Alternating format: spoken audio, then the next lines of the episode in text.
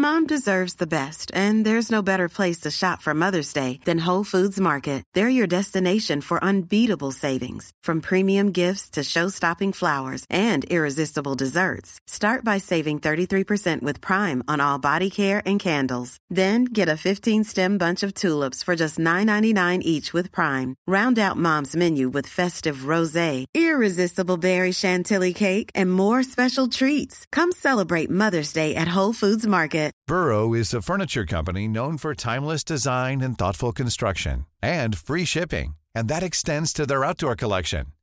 Their outdoor furniture is built to withstand the elements, featuring rust-proof stainless steel hardware, weather-ready teak, and quick-dry foam cushions. For Memorial Day, get 15% off your Burrow purchase at burrow.com slash ACAST and up to 25% off outdoor.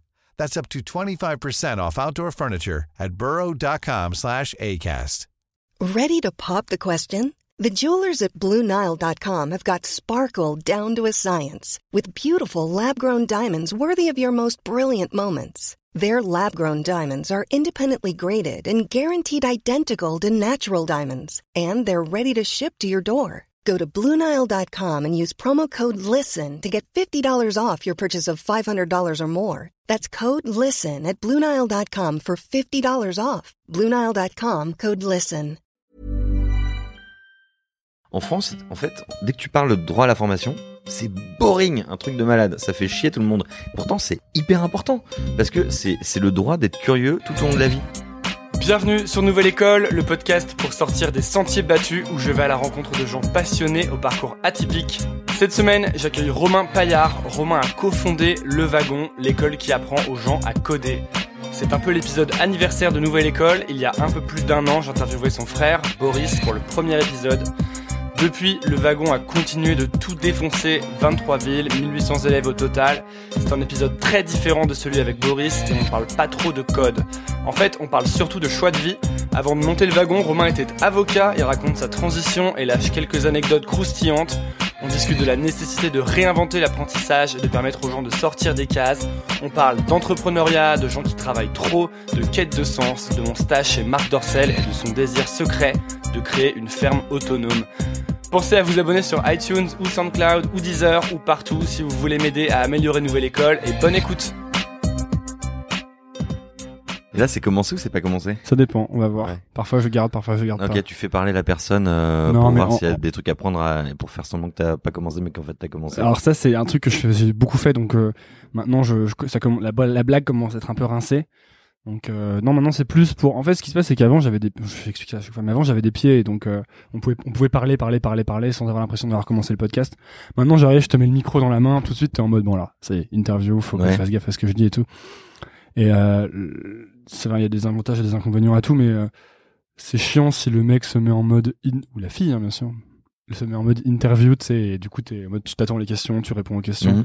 le but c'est vraiment beaucoup plus que ce soit une discussion et, euh, et du coup voilà maintenant je, je parle et des fois on dit des trucs marrants alors je vais les laisser D'accord. euh, c'est peut-être là que je fais un peu de, mon- de que je coupe et que je monte un peu au début parfois il y a deux trois blagues marrantes alors je les laisse parce que tu vois il y a le, mé- le mécanisme de t'entends des gens qui rigolent et tu te mets forcément à rigoler même si c'est pas drôle ce qu'ils disent Ouais.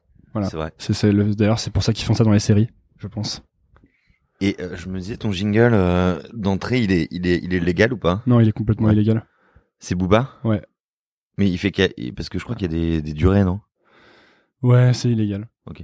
enfin je veux dire j'ai pas tout le monde checké mais globalement Ce qui rend bien, il rend bien. Ah ouais? Ouais. Ah, parce que alors, ça me fait vachement plaisir que tu me dises ça parce que les plein de gens qui me disent ton jingle est nul, il est ultra ringard et c'était quoi cette musique d'ascenseur? Je leur dis les gars, c'est une nouvelle école Booba. de Booba, comment comment osez-vous?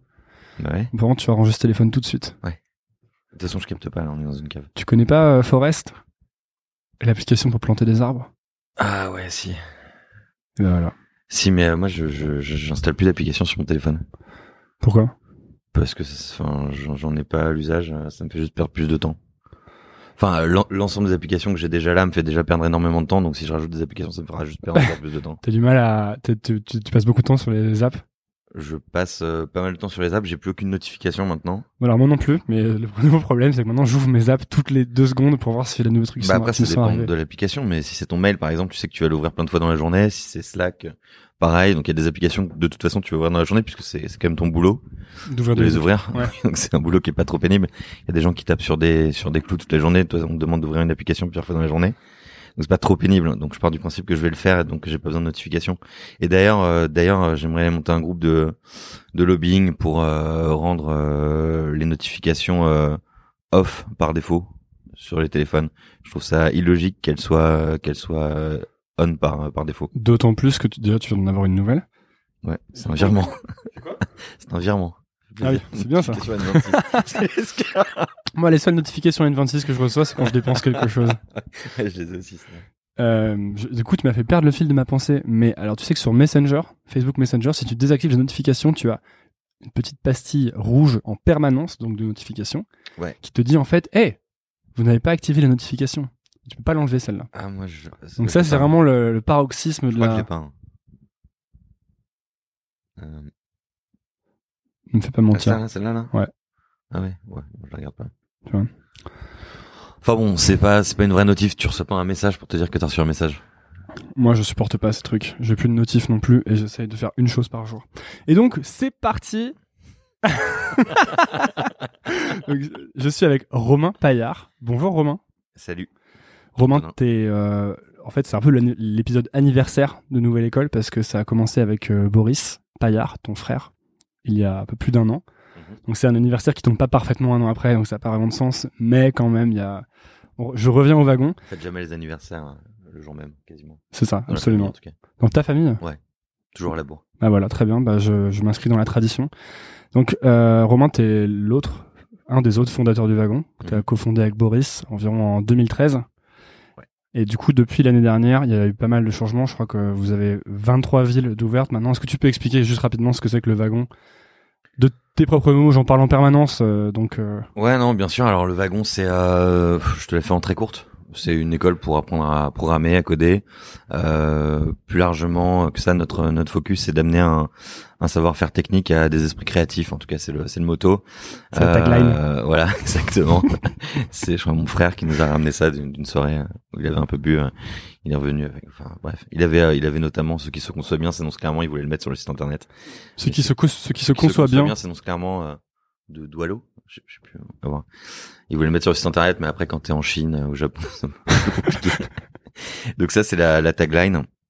Euh, euh, globalement, ça veut dire quoi? Ça veut dire que pendant neuf semaines, en fait, on va prendre des, des gens euh, motivés euh, qui vont venir euh, sur place tous les jours de 9h à 20h et qui vont apprendre à, à programmer pour devenir autonome donc en développement web. Et donc au terme des neuf semaines, donc c'est neuf semaines, donc 45 jours pleins, ils sont capables de développer eux-mêmes euh, leurs applications, de lancer leurs projets, de faire des freelances, euh, de trouver un job de développeur. Enfin voilà, ils font un peu ce qu'ils veulent. Euh, L'idée c'est de leur apporter de l'autonomie euh, et de, euh, leur apporter les, outils euh, qui leur manquaient pour être euh, pour mettre leur créativité euh, en action. Donc, tu as commencé ça il y a 4 ans, c'est ça à peu près? Ouais. Et euh, juste rapidement, vous avez, euh, j'ai rechecké parce que quand, moi j'ai fait le wagon, donc c'était en 2015, et j'ai interviewé Boris il y a un an, et euh, en fait vous aviez commencé à ouvrir des villes. Mais là, je crois que vous avez 23 villes Ouais. dans le monde entier. Ouais. Et euh, ça fait combien d'élèves en fait en tout qui sont passés par le wagon depuis le début? Alors là, en tout, euh, donc depuis donc le- la première classe, elle a eu lieu en en janvier 2014. Euh, et là, on a en tout euh, un peu plus de 1800 euh, anciens élèves. Donc ça vous fait toute une énorme communauté de gens que vous gardez ensuite, c'est ça Ouais, exactement. Enfin, c'est eux qui se gardent aussi. On n'a pas besoin, on n'est pas leur, leur berger. Mais euh, ouais, on a on a une belle communauté qui qui euh, qui se parle, qui échange, qui s'aide, euh, qui euh, qui se file des bons plans. Enfin, on est une communauté qui est encore euh, extrêmement soudée. euh, sur sur Slack notamment. Bon, on a de la chance parce que c'est une communauté qui est qui est plutôt importante en taille, mais qui est pas encore trop importante, donc qui reste euh, solidaire. Après, je pense qu'il y a des il y a des seuils critiques de communauté qui nous poseront peut-être des problèmes euh, plus tard. On n'y est pas encore, mais euh, donc là, on est vraiment euh, dans le dans le moment où c'est doublement sympa, c'est-à-dire que on a une belle communauté avec beaucoup de gens et euh, avec suffisamment euh, de gens pour que ça reste solidaire et, et intéressant. Donc là, en fait, vous avez ce que vous avez fait, c'est que vous avez pris le modèle des bootcamps de code américains qui existaient. euh, je, sais- plus comment ils s'appelaient, mais il y en a plein là-bas. Dev Bootcamp. Dev Bootcamp, ouais, c'est ça, et que vous C'est avez le appliqué. du bootcamp, quoi. Ça a donné son nom euh, générique euh, au format. Et du coup, vous avez pris ça, vous l'avez adapté euh, en France.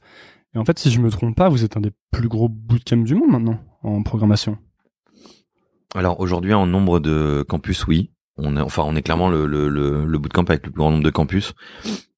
Euh, après, il y a des y a des acteurs énormes, euh, style euh, General Assembly, ce genre d'acteurs, mais qui eux sont sur plein de verticales euh, différentes, font du design, euh, de de enfin c'est de l'UX, enfin, c'est beaucoup plus beaucoup plus large. Nous, on est sur une seule verticale qu'on essaie de faire bien et le enfin le mieux possible. C'est pour ça que ça marche à mon avis. Et, euh, et C'est voilà. c'est ouais, quoi, c'est quoi votre verticale bah nous on est vraiment sur le développement web, donc on n'est pas parti sur euh, de la euh, data data science, euh, de l'UX. euh, voilà, on reste sur du développement web Mm. et euh, et si tu veux déjà en trois ans, on- là aujourd'hui on commence à considérer que le, le niveau est est bon et que le produit euh, est bon, mais un, un produit euh, pédagogique, un produit d'éducation, ça ça s'améliore constamment et, euh, et et voilà franchement là déjà au bout de trois ans on, on améliore encore des choses. Donc euh, donc ça nous paraît un peu euh, un peu superfétatoire de partir sur des, des nouvelles Mm. verticales, des nouveaux programmes, des nouveaux domaines. Voilà. Dans, il y a un bouquin de marketing qui s'appelle, euh, je sais pas si t'as lu, qui s'appelle les The 22 Immutable Laws of Marketing. J'ai pas trop de bouquins. Tu, tu lis pas trop de bouquins de marketing. Non, mais c'est un bon bouquin. Figure-toi que moi, je détestais le marketing à l'école. Et euh, quand j'ai lu ce livre, je me suis dit, mais en fait, c'est trop bien le marketing, c'est hyper intéressant, c'est hyper bien fait ce livre. Et euh, dans ce bouquin, il, il parle d'un truc, ils disent que la diversification, c'est la mort en fait, et que toutes les boîtes commencent à, à avoir des difficultés ou à péricliter quand elles commencent à trop se diversifier, si tu vois. Et euh, ça me fait penser à ça, ça fait écho à ce truc-là, je trouve. Ouais, non mais c'est euh, Parce que si tu restes sur ta verticale, sur le seul truc que tu sais bien faire, tu l'améliores tout le temps. Et je crois que c'est Jean de la Roche-Brochard qui en parlait dans, dans des épisodes. Il parlait, appelait ça sa primitive. Le truc sur lequel tu te focuses à fond. Ouais. et, euh, Bah ouais, non non, je pense que je pense que c'est c'est très vrai. Après peut-être enfin peut-être qu'il y a des exceptions euh, rarissimes qui sont capables de faire euh, extrêmement bien euh, plusieurs choses. Euh, j'y crois pas enfin personnellement, j'y crois pas des masses. Je pense que je pense que hum, faire extrêmement bien quelque chose, c'est déjà c'est déjà très compliqué. Donc faire extrêmement bien plusieurs choses, ça me paraît impossible. Et, de, dernière chose, au niveau du bootcamp, vous avez commencé il y a 4 ans, là vous avez eu des centaines, bah, du coup 1800 élèves en gros, tu m'as dit, Ouais. 23 villes. Mhm. Euh, quand t'as commencé, tu c'était quoi la- l'ambition que t'avais pour ce truc? Tu te voyais arriver à un truc aussi gros ou tu te voyais arriver à un truc encore plus gros? Ou euh, tu pensais vraiment que tu voyais ça vraiment petit? Est-ce que je, on voulait ça ou on voyait ça en petit? Bah ouais, quelle était le, ton ambition quoi? Comment tu voyais le truc? Est-ce que tu, tu croyais à un truc aussi gros ou est-ce que tu le voulais ou est-ce que tu te posais pas la question? Bah nous déjà au début on on, on était content euh, que ça marche à Paris. Ouais. enfin, je veux dire, euh, en vrai en vrai euh, le simple fait que ça prenne à Paris c'était pas gagné au départ. Enfin je veux dire, faut remonter un peu dans, dans le temps mais à l'époque les gens savaient même pas ce que c'est que la programmation. euh. Enfin moi je me rappelle j'étais allé pitcher quand même euh, euh, le wagon. euh, j'a- J'avais expliqué qu'on faisait euh, des, des cours de des cours de code et euh, à la fin du pitch tout le monde avait pensé qu'on préparait les gens au permis de conduire. Donc euh, Pour de vrai? Ouais, ouais. Pourquoi? C'était compliqué, mais parce que. Ah, les euh, cours de code? Ouais. Ils avaient lu cours de code quelque part ou Ouais, euh, ouais. Bah, c'était cours de code. euh, Tu vois, j'aurais dû apprendre à coder, euh, apprendre à programmer. Encore, euh, tu vois, le codage et tout, on continue à l'entendre. Ouais, le codage, le fameux codage. donc à l'époque, c'était vraiment. euh, Enfin, tu vois, tu parlais de code, les gens pensaient directement au permis de conduire. Euh, Après, il y a eu 42, etc. 42, c'était quasiment en même temps que, que nous, donc ça nous a vachement aidé à, Hmm. à, à nous lancer parce que ça a permis de démocratiser un peu le discours sur le code, la programmation, etc. Mais euh, donc déjà, il faut comprendre que à l'époque, euh, la programmation, c'était pas, ça parlait pas trop aux gens. Donc euh, ouais, déjà, euh, déjà valider que les gens étaient prêts à apprendre à coder et à apprendre neuf semaines et à nous faire confiance sur neuf semaines dans un pays où euh, les diplômes sont tout et où toi, ta boîte existe depuis zéro mois. C'était pas, c'était pas gagné. Donc déjà réussir à Paris, ça nous a fait plaisir. Ouais. Bah, je disais ça parce que tu sais, on demande toujours aux gens d'avoir une, vision quand ils commencent un truc, c'est quoi ta vision, etc. Et moi, c'est, toujours, toujours un concept que je trouve un peu farfelu parce que c'est, c'est compliqué d'avoir une, une grande vision ultra ambitieuse quand tu commences quelque chose, je trouve. Et que tu sais même pas si ton, ton premier truc va être validé, tu vois. Tu sais même pas si euh, ton petit produit, les gens vont l'adopter.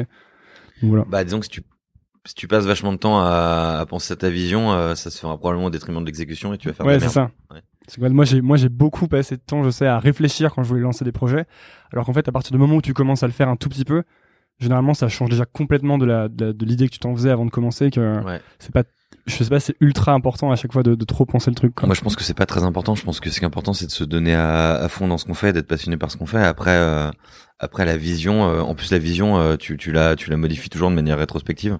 Ouais, c'est ça, c'est le rétro storytelling. Ouais. Genre on avait vu qu'il y avait une énorme opportunité à niveau. Exactement. Donc, donc c'est, Enfin, c'est un peu, ouais, c'est un peu pipeau, ouais. Ouais, ouais. C'est un peu pipeau. Et euh, ce qui est marrant, du coup, par rapport à, on va, on va parler du wagon, on va parler d'apprentissage, on va parler de plein de choses, mais évidemment, on est obligé de parler du fait que euh, tu viens de dire que l'important quand tu lances un projet, c'est d'être passionné euh, et de se donner à fond. Mais en fait, toi, euh, c'est marrant que tu te sois retrouvé à monter une école de code parce que à la base, t'étais avocat, pénaliste, commis d'office en Seine-Saint-Denis un peu à un moment. Pas en Seine-Saint-Denis, mais j'étais, ouais, enfin à la base, j'étais avocat en droit des affs. Ouais. Donc j'ai, tu vois, je- ça- ça- après, je suis passé au pénal. Euh, et effectivement, ouais, ouais, j'étais avocat euh, pénaliste pendant pendant quatre ans, cinq ans, je sais plus. Euh, mais, mais mais déjà pendant que j'étais avocat, j'ai lancé pas mal de, de petits projets. Qu'est-ce qui t'avait fait Qu'est-ce qui t'avait emmené vers le, le droit? Euh, je pense un, Parce que un- Boris, était par... ton frère était parti dans la finance, lui. Ouais. Donc, Enfin, Boris, il, est avait fait une école d'ingénieur. Centrale, ouais. Ouais. Bah, en fait, je pense que c'est essentiellement le manque d'imagination. Ah ouais? En fait, j'ai jamais eu une passion pour le droit. Après, c'est c'est une matière qui est quand même hyper intéressante. Et puis, les études de droit sont, enfin, c'est des humanités qui sont assez intéressantes. Euh, donc, euh, donc, euh, ça valait le coup de de le faire. Mais je pense que c'était vraiment le, le... c'était la voie euh, fa- facile ouais, pour c'était la toi. voie facile euh, dans une famille bourgeoise parisienne. euh, voilà. Je me suis pas. Et c'était pareil pour, euh, pour Boris, tu penses? Ouais, bah on est trois, enfin deux frères, une sœur. Il y a un, un médecin, un avocat, un, un ingénieur. Et du coup, t'as bossé ensuite en cabinet d'avocat. ça. Ouais, j'ai bossé pendant euh, pendant quatre ans, cinq ans, euh, comme comme avocat pénaliste. Euh, C'est un truc qui te plaisait Bien galéré, ouais, c'est un truc qui me plaisait. Pourquoi Et tu dis que t'as bien galéré ça Parce que c'est euh, c'est des c'est des boulots qui sont pas pas faciles. Enfin, le pénal c'est c'est passionnant, mais, mais c'est pas évident. Enfin, c'est assez c'est assez dur. Euh, parce que, euh, enfin, tu vois, euh, quand tu montes ta boîte, par exemple, tu, en vrai, euh, si je me, si on se casse la gueule avec le wagon demain, je vais, je vais dormir chez maman et puis euh, voilà, et puis je vais, je vais me démerder, je vais retomber sur mes pattes et puis, puis je pourrais m'en prendre qu'à moi-même. Euh, quand t'es avocat pénaliste et que tu te merdes, euh, c'est quelqu'un d'autre qui prend quoi. Ouais. Donc c'est un peu différent. Ça Le- déjà arrivé de te merder? Ouais. ouais, mais euh, enfin, t'as t'as deux trucs déjà. Enfin, tu sais, t'as t'as toujours le t'as toujours le syndrome de l'imposteur un peu quand tu quand tu commences un job. Euh, t'as l'impression que t'es pas t'es pas legit, euh, que t'as pas de voilà que t'es pas t'es pas légitime à faire ce que tu fais. Donc ce truc-là, je pense que tu l'as tout le temps. Je pense que tout le monde l'a. Euh, je pense que dans des métiers comme euh, celui euh, celui que je pratiquais, c'est c'est encore plus euh, plus stressant. Ça ajoute énormément de d'angoisse parce que t'as peur de faire une connerie, de pas avoir un truc de procédure, de pas avoir de pas de pas avoir le bon texte, etc. Donc euh, donc ouais et puis et puis ouais. Parce que t'as un peu la vie des gens en- dans la balance. Bah ouais. Ouais, alors moins qu'un chirurgien euh, cardiovasculaire, mais euh, Ouais. mais quand même. Enfin, et après euh, et après euh, non, j'ai il y a, il y a aussi des trucs. euh, il y a aussi des trucs où j'ai j'ai pas fait de conneries, mais où euh, ça s'est mal passé à cause du client ou des choses comme ça, et où tu rentres chez toi, tu te refais le film et c'est horrible parce que parce que le mec il est parti en en tôle juste parce qu'il était trop con et que toi t'as pas pu euh, voir le truc venir. Comment ça, il était trop con? Il écoute, Tu veux dire qu'il y avait des gens qui écoutent pas les conseils, des choses comme ça? Ouais, ouais, bah, je, tu sais, le, le- genre en, com- en comparaison immédiate, t'as le, le mec euh, qui est là pour avoir battu sa femme, euh, qui te, qui te soutient mordicus qu'il a rien fait, euh, que c'est injuste, etc. Et toi, tu t'es là, tu expliques que t'es son avocat, qu'il y a pas de souci, qu'il faut qu'il soit honnête avec toi, que c'est, c'est le principe de l'entretien euh, d'avocat. Puis lui, il est là, il te jure euh, sur tous les cinq qu'il a rien fait, que pour une fois, il a pas tapé sa femme. Donc il y a... Ouais. Et donc toi tu finis par le croire ou en tout cas t'as pas vraiment de choix et puis après quand ils se font interroger par le par le juge pendant l'audience il sort un truc du style euh, non mais ça va je vais juste mis deux trois beignes tu vois Ouais. je fais bon bah mec je peux rien faire pour toi Et ça, ça arrive beaucoup, des choses comme moi ça. ça m'arrivait pas mal ouais ouais et notamment euh, une histoire avec un, un couple euh, qui, qui était accusé de, de enfin non je vais pas raconter toutes les stories mais Si, si, si, carrément, Ouais. raconte. Ouais, ouais. accusé de, de, de taper euh, Et parle dans le micro. pardon, qui était accusé de taper leur, euh, leur leur bébé Euh, donc c'est un bébé de de plusieurs semaines et euh, qui est arrivé aux urgences avec des petits bleus euh, et donc il y a eu un signalement c'est des parents qui étaient plutôt euh, CSP+, euh, pas spécialement euh, pas spécialement euh, chez père ou enfin et euh, et donc on a préparé l'audience pendant pendant super longtemps euh, et donc il avait le bébé avait des bleus etc donc ils étaient ils étaient accusés d'avoir d'avoir d'avoir maltraité leur leur enfant leur bébé. Et euh, et puis euh, on a fait euh, pas mal d'entretiens au cabinet pour préparer l'audience. Et le jour de l'audience on avait vraiment vachement bossé hein. on avait fait une dizaine de rendez-vous. Enfin vraiment on avait vachement bossé parce qu'ils étaient assez Excuse-moi. J'ai arrêté de fumer, donc du coup, je...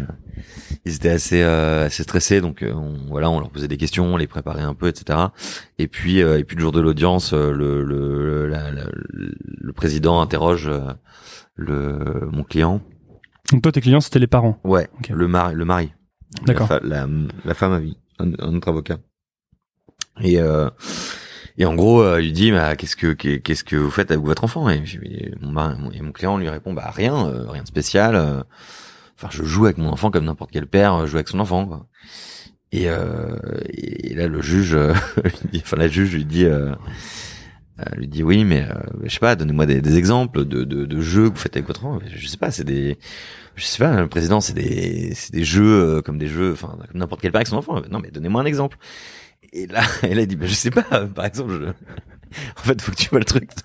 Toi t'es assis toi t'es assis devant ton client tu vois. Et il dit je sais pas moi par exemple je le prends euh, je le prenais je le je soulevais par les oreilles. Je le soulevais par les oreilles je le balançais un peu et je le faisais tomber sur un oreiller. Tu fais putain mais où est-ce que t'as vu que les gens faisaient ça avec leurs enfants Et donc t'es là, tu vois ton client qui dit, qui vient, qui vient de dire qu'il balance, qu'il faisait la balançoire avec son enfant, dans le, en le portant par les oreilles. Ouais, ouais. T'as déjà soulevé par les oreilles? Ça Non, fait mal, hein. pas envie. Enfin, moi ça m'est jamais arrivé, ça fait mal. Et euh, tu vois, qu'il le faisait tomber sur des coussins, t'es là, tu dis, mais mec, mais pourquoi? Enfin, on s'est vu dix fois, sérieusement. On s'est vu dix fois, tu m'as jamais raconté ce, ce truc-là. Donc euh, ouais. Donc là, t'as l'air con quand même. Tu vois, t'as l'air con, donc euh, bah, donc euh, donc tu fais ce que tu peux pour euh, Sauver les meubles. attraper le truc, ouais, ouais. Et c'est compliqué non, de sauver les meubles une fois qu'il y a eu ça. Ouais, c'était compliqué, c'était compliqué. Là, je me rappelle, euh, après, il y avait des, il y avait des, il y avait des options, hein. J'avais, j'avais plaidé un autre truc. mais, mais- mais ouais, c'est, c'est, ouais. Ok. Et du coup, c'est quoi le, c'est quoi en fait le, le kit euh, Parce que tu dis que ces gens, par exemple, quand tu les avais en, en client, mais il y avait des fois où ils te mentaient, et des fois où ils disaient pas les bonnes choses. C'est quoi le kit euh, du débutant qui va passer euh, en audience? Ou euh, mettons que moi, je dois te prendre comme avocat. Ouais. Euh, Qu'est-ce qu'il faut que je sache en fait? Ou tu vois? Bah, déjà, le premier conseil, c'est de pas me prendre comme avocat. Ok. Parce que maintenant, t'es parce que maintenant, t'apprends aux gens à je coder. suis plus avocat. euh, euh, bah non, ouais, idéalement si tu connais un avocat. Enfin, ça dépend euh, pourquoi tu pa- passes en audience, mais euh, on peut- ouais, si tu connais un bon avocat, euh, tu gardes son numéro de téléphone dans ton dans ton dans ton portable, euh, c'est lui que tu fais appeler, et puis c'est avec lui que tu, tu parleras tout ça, c'est lui qui t'expliquera euh, ce que tu dois faire. Enfin, c'est le rôle de l'avocat de te conseiller là-dessus. Et j'avais lu, euh, tu m'arrêtes si je me trompe, et on digresse peut-être complètement, mais j'avais, j'ai lu que quand t'étais en garde à vue, t'as un droit au silence. C'est-à-dire que t'as vraiment le droit de rien dire, quoi, du tout. Ouais. Ouais. Ouais. bah, Parce que j'avais, je, moi, j'ai jamais été en garde à vue, mais j'ai plein de potes qui ont été, et qui, qui, tu- qui prennent la pression pendant plusieurs heures, tu vois, pour Ouais. euh, pour dire des trucs, et tu finis toujours par dire un truc, en fait. Ouais. Mais en fait, ce que j'ai appris, c'est que donc t'avais vraiment un droit aussi, un droit au silence euh, complet, quoi. bien sûr. Mais c'est un truc Bah, qu'on ne sait pas forcément, ça. En fait, il doit peut-être y avoir un petit cours de, de, Mais normalement, on te notifie du, par- tes- du parfait larron. On te notifie tes droits. Après, je sais pas si on te notifie ce droit-là. Il me semblait que putain, ça date, hein, t'es dur là. Euh, il me semblait que, il me semblait que ça faisait partie des droits qu'on te notifiait pas justement dans le temps, parce qu'en fait, quand tu rentres, genre en garde à vue et tout, on te, on te notifie tes droits. Et euh, il me semble que ça, c'est justement, il y avait un truc là-dessus sur le fait que ça, on te le disait Ça, pas. c'est hein. pas dans, euh, dans les séries américaines. Vous avez le droit de garder le Non, silence. mais on donne. euh, putain, je me rappelle plus. Ça fait ça fait longtemps. Mais t'as, on, on t'explique que t'as le droit d'appeler un avocat. On t'explique que, euh, on t'explique tout ça quoi. Que tu peux appeler, euh, que tu peux appeler un proche, que tu peux faire euh, le euh, 50-50, euh, la vie du public. Quand tu, quand tu faisais ça, tu me dis que t'a- t'avais déjà commencé à entreprendre des petits trucs pendant Ouais. cette période-là? Ouais. Tu, faisais, tu bossais sur quel genre de trucs Plein Quand t'étais, quand t'étais petit, tu faisais des, un- t'avais un côté entrepreneur aussi? Pas vraiment. Euh, enfin si, on est allé vendre des, du muguet. euh, pour le euh, non pas vraiment mais euh, non ouais quand j'étais avocat euh, j'ai lancé pas mal de de petites euh, de- on, a, on a bossé sur pas mal de projets il y avait franchement il y avait beaucoup de trucs bien ratés hein. enfin on a tout foiré évidemment mais euh, Pourquoi Et tu vas, pourquoi t'avais envie à cette époque-là de, de bosser sur des projets? C'était la, enfin, tu te disais, tu te disais que ta carrière c'était un truc temporaire et que t'allais monter un truc ou euh, Euh, En fait, tu te, tu- moi, je me suis toujours laissé un peu euh, tenter euh, par, enfin, par le moment. En fait, j'ai pas trop de, tu vois, il y a un truc intéressant, par exemple, sur sur le sur le fait que j'étais avocat et que maintenant, je, enfin, je, je, je suis entrepreneur, c'est que c'est que, euh, enfin, enfin, tu connais ce truc de cases. On essaie de foutre les gens dans des cases. euh, euh, Oui, dans des carrières, dans des chemins, quoi. Ouais, c'est ça. Et en fait, c'est assez marrant. Et et, euh, et ce qui est assez drôle, c'est que tu vois, typiquement, euh, à chaque fois que je parle du fait que j'étais avocat avant, euh, sinon je parle pas trop d'ailleurs, euh, les gens, tu sais, te demandent toujours, tu vois, mais ça te plaisait pas, tu vois, comme si en fait, euh, vraiment comme si euh, le, le, tu vois, je j'avais arrêté d'être avocat parce que ça me plaisait plus. Tu vois, comme si en fait il fallait vraiment avoir quitté une case pour en rejoindre une autre. Mm. Et je pense que tu peux euh, rejoindre une case sans avoir forcément envie de quitter la, la précédente. Et C'est juste que euh, sur le moment précis, cette opportunité, elle te tente plus que l'autre, quoi. ouais, c'est ça, c'est ça. Mm. Et euh, c'est nouveau, et puis t'as envie d'aller vers ça, et puis euh, et puis tu te laisses, tu te laisses tenter. Mais je pense, enfin, il y avait pas de, il y avait pas de ras-le-bol dans ce que je faisais euh, quand j'étais euh, quand j'étais avocat. Je passais le concours de la conférence sur le truc, c'était hyper marrant. euh, Ça me plaisait vachement. D'ailleurs, j'avais prévu de le repasser, mais entre temps, le vaguement commencé à marcher, donc je l'ai pas fait.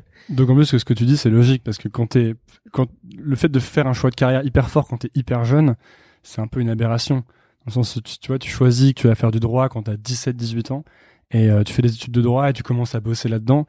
Euh, de croire que du, toute ta vie, ce qui t'a intéressé quand t'avais 18-19 ans à fond va, va être le truc qui t'intéresse le plus, euh, c'est une hypothèse un peu, euh, enfin un peu fragile, quoi, je pense. Moi, j'ai Et- jamais cru. J'ai jamais cru ça. Enfin, ça me paraît, moi, ça me paraît impossible. Ouais. Enfin, ça, ça me paraît impossible de, mais au même titre que ça me paraît, euh, tu vois, extrêmement, euh, extrêmement bizarre d'imaginer que je vais passer 20 ans au wagon, tu vois. Enfin, euh, c'est vraiment, euh, je sais pas, ça me fait penser à ces vieilles boîtes euh, de, de, de grand-papa, euh, tu vois, où euh, on fabrique des, des lunettes de toilette depuis depuis 50 ans. Je sais pas, tu vois. Enfin, il y a un truc. euh, déjà, déjà, quand même, quand tu lances une boîte, il y a un moment où t'es de moins en moins entrepreneur et de plus en plus gestionnaire. Mhm. Euh, donc ça, c'est quand même, c'est un peu chiant euh, la, la gestion. Donc, euh, donc déjà, il y a un moment où, on va dire, ce, ce, ce, ce- cette envie que tu avais au début, bah, va forcément s'estomper un peu parce que ce, qui te tente, c'est d'entreprendre, c'est de développer.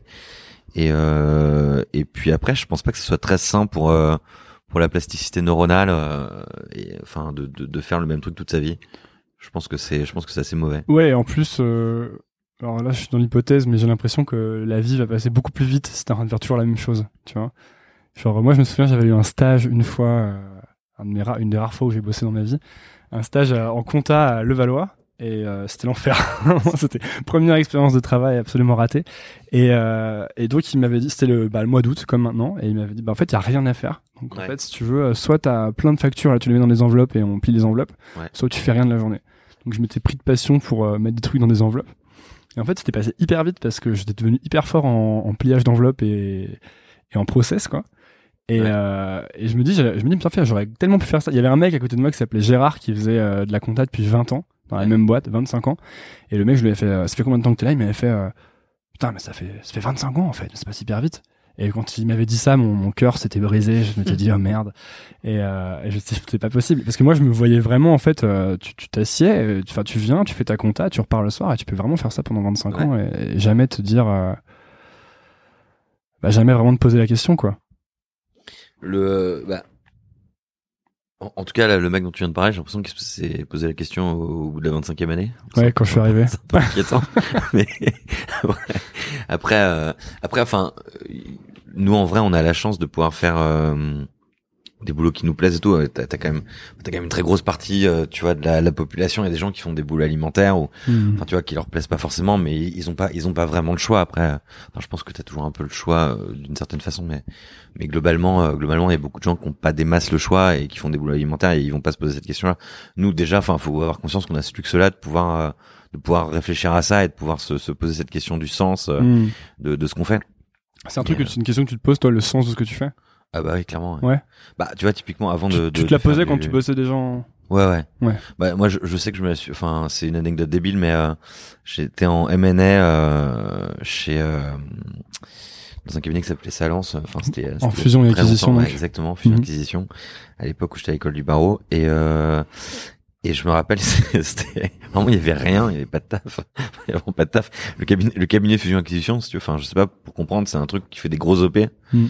Euh, donc là, on était en pleine période de crise. Euh, C'était vers 2008, c'est ça Ouais, tu vois. euh, Enfin, il y avait vraiment rien, quoi. Il y avait vraiment rien. C'était pas non, c'était pas 2008, c'était après, c'était en 2000. Euh... Ah quoique. C'était il y a putain 10 ans. Mhm. truc comme ça. 2007. 2000, Ok. Et euh, ouais, 8 ans, je sais plus, on s'en fout. Et euh, et du coup ouais, donc il y avait rien, vraiment rien. C'est pareil, c'était genre le enfin on est enfin non, on est en hiver, enfin il y avait vraiment que dalle, il y avait pas de deal. En fait, et le principe en fait, c'est de ces départements, c'est ils font des très gros deals, donc ils ramènent plein de cash au cabinet. Mais euh, ils ont des périodes de creux parce que c'était très gros deal. Donc t'as des, des périodes très intenses pendant un moment et puis après il y a des périodes un peu de creux. Et euh, moi j'étais stagiaire et il y avait un mec, euh, j'étais dans le cabinet d'un d'un collaborateur euh, senior. Et, euh, et je me rappelle, il faisait, il faisait, il faisait nuit. le mec, en fait, le mec, le mec. Enfin, il y avait rien à faire. Donc, moi, je le savais qu'il y avait rien à faire parce que vraiment, je passais mes journées à demander si je pouvais faire un truc. J'aidais les autres, les autres départements. Tu vois, je faisais du droit de l'immobilier, je faisais des trucs comme ça. Parce que je me faisais chier. Et, euh, et le mec en face, il faisait rien. Vraiment, il faisait rien. Mais euh, c'était quand même un cabinet où il fallait finir à 22 heures, sinon tu te prenais une remarque. Et, euh, et moi, je me rappelle que euh, dès que la nuit tombait, lui, il était assis dos à la fenêtre. Dès que la nuit tombait, je voyais qu'il jouait à des jeux flash, tu vois, les jeux de, de, de, de motocross, trucs comme ça, tu vois, genre sur son ordi, tu vois.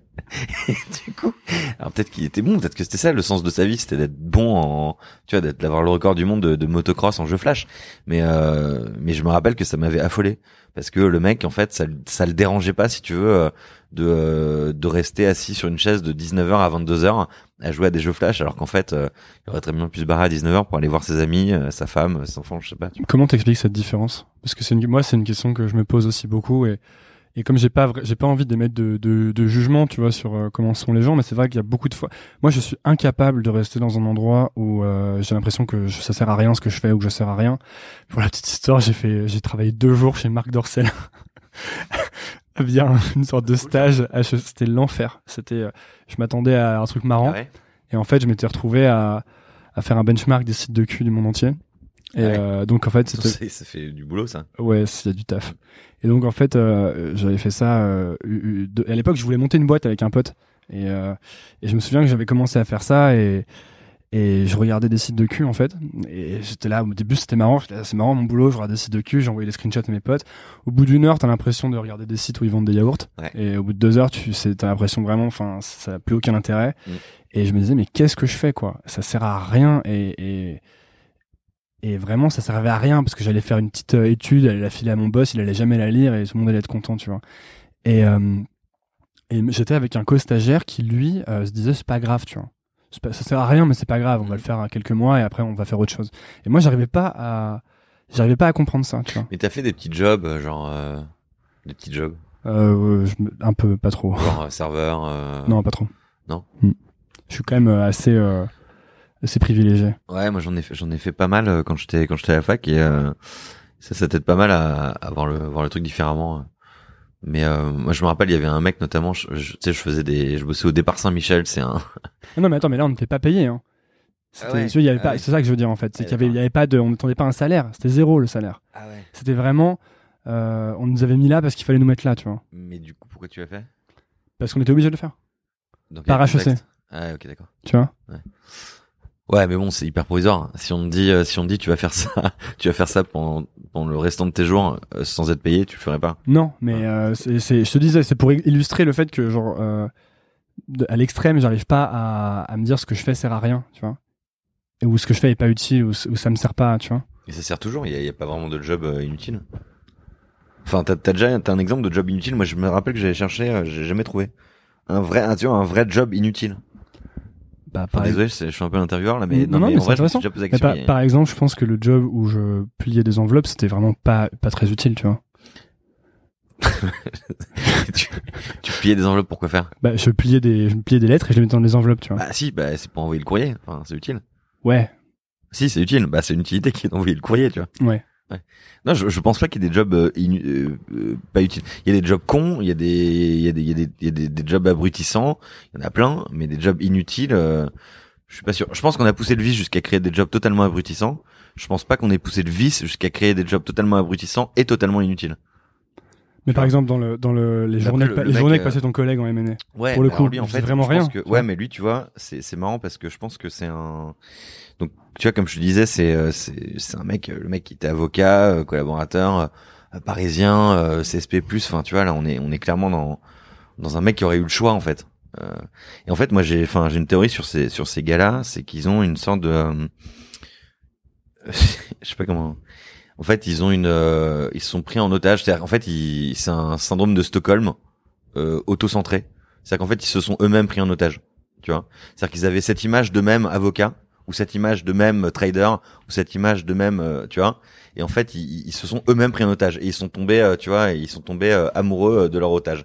Tu vois Tu vois ce que je veux dire ou pas? Ouais. Espèce de syndrome euh, de Stockholm euh, tout seul. Tu Il, vois fa- il fallait que je fasse ça et maintenant je le fais et même si ça me convient pas, je Voilà, reste dans l'image que, que, ça renvoie comme image de moi, etc. Tu vois, je, tu vois, j'aime mon propre, euh, tu vois, j'aime mon kidnappeur. Tu vois, je me suis auto kidnappé. Tu vois. Hmm. Et euh, je me suis auto kidnappé et je, je, je, je m'auto aime et tu vois. Il y a vraiment une espèce de, tu vois, t'aimes celui qui, t'a kidnappé et en l'occurrence celui qui t'a kidnappé, c'est toi tout seul. Hmm. c'est c'est toi via les images que t'avais de ce que tu voulais être, de ce que tu voulais renvoyer comme image à la société, etc. Toi, il y avait, tu, y avait un truc que tu voulais être en grandissant? Pas spécialement. Pas spécialement. Enfin. J'ai jamais vraiment voulu être genre, euh, tu sais, astronaute ou des trucs comme ça. Ouais. Non.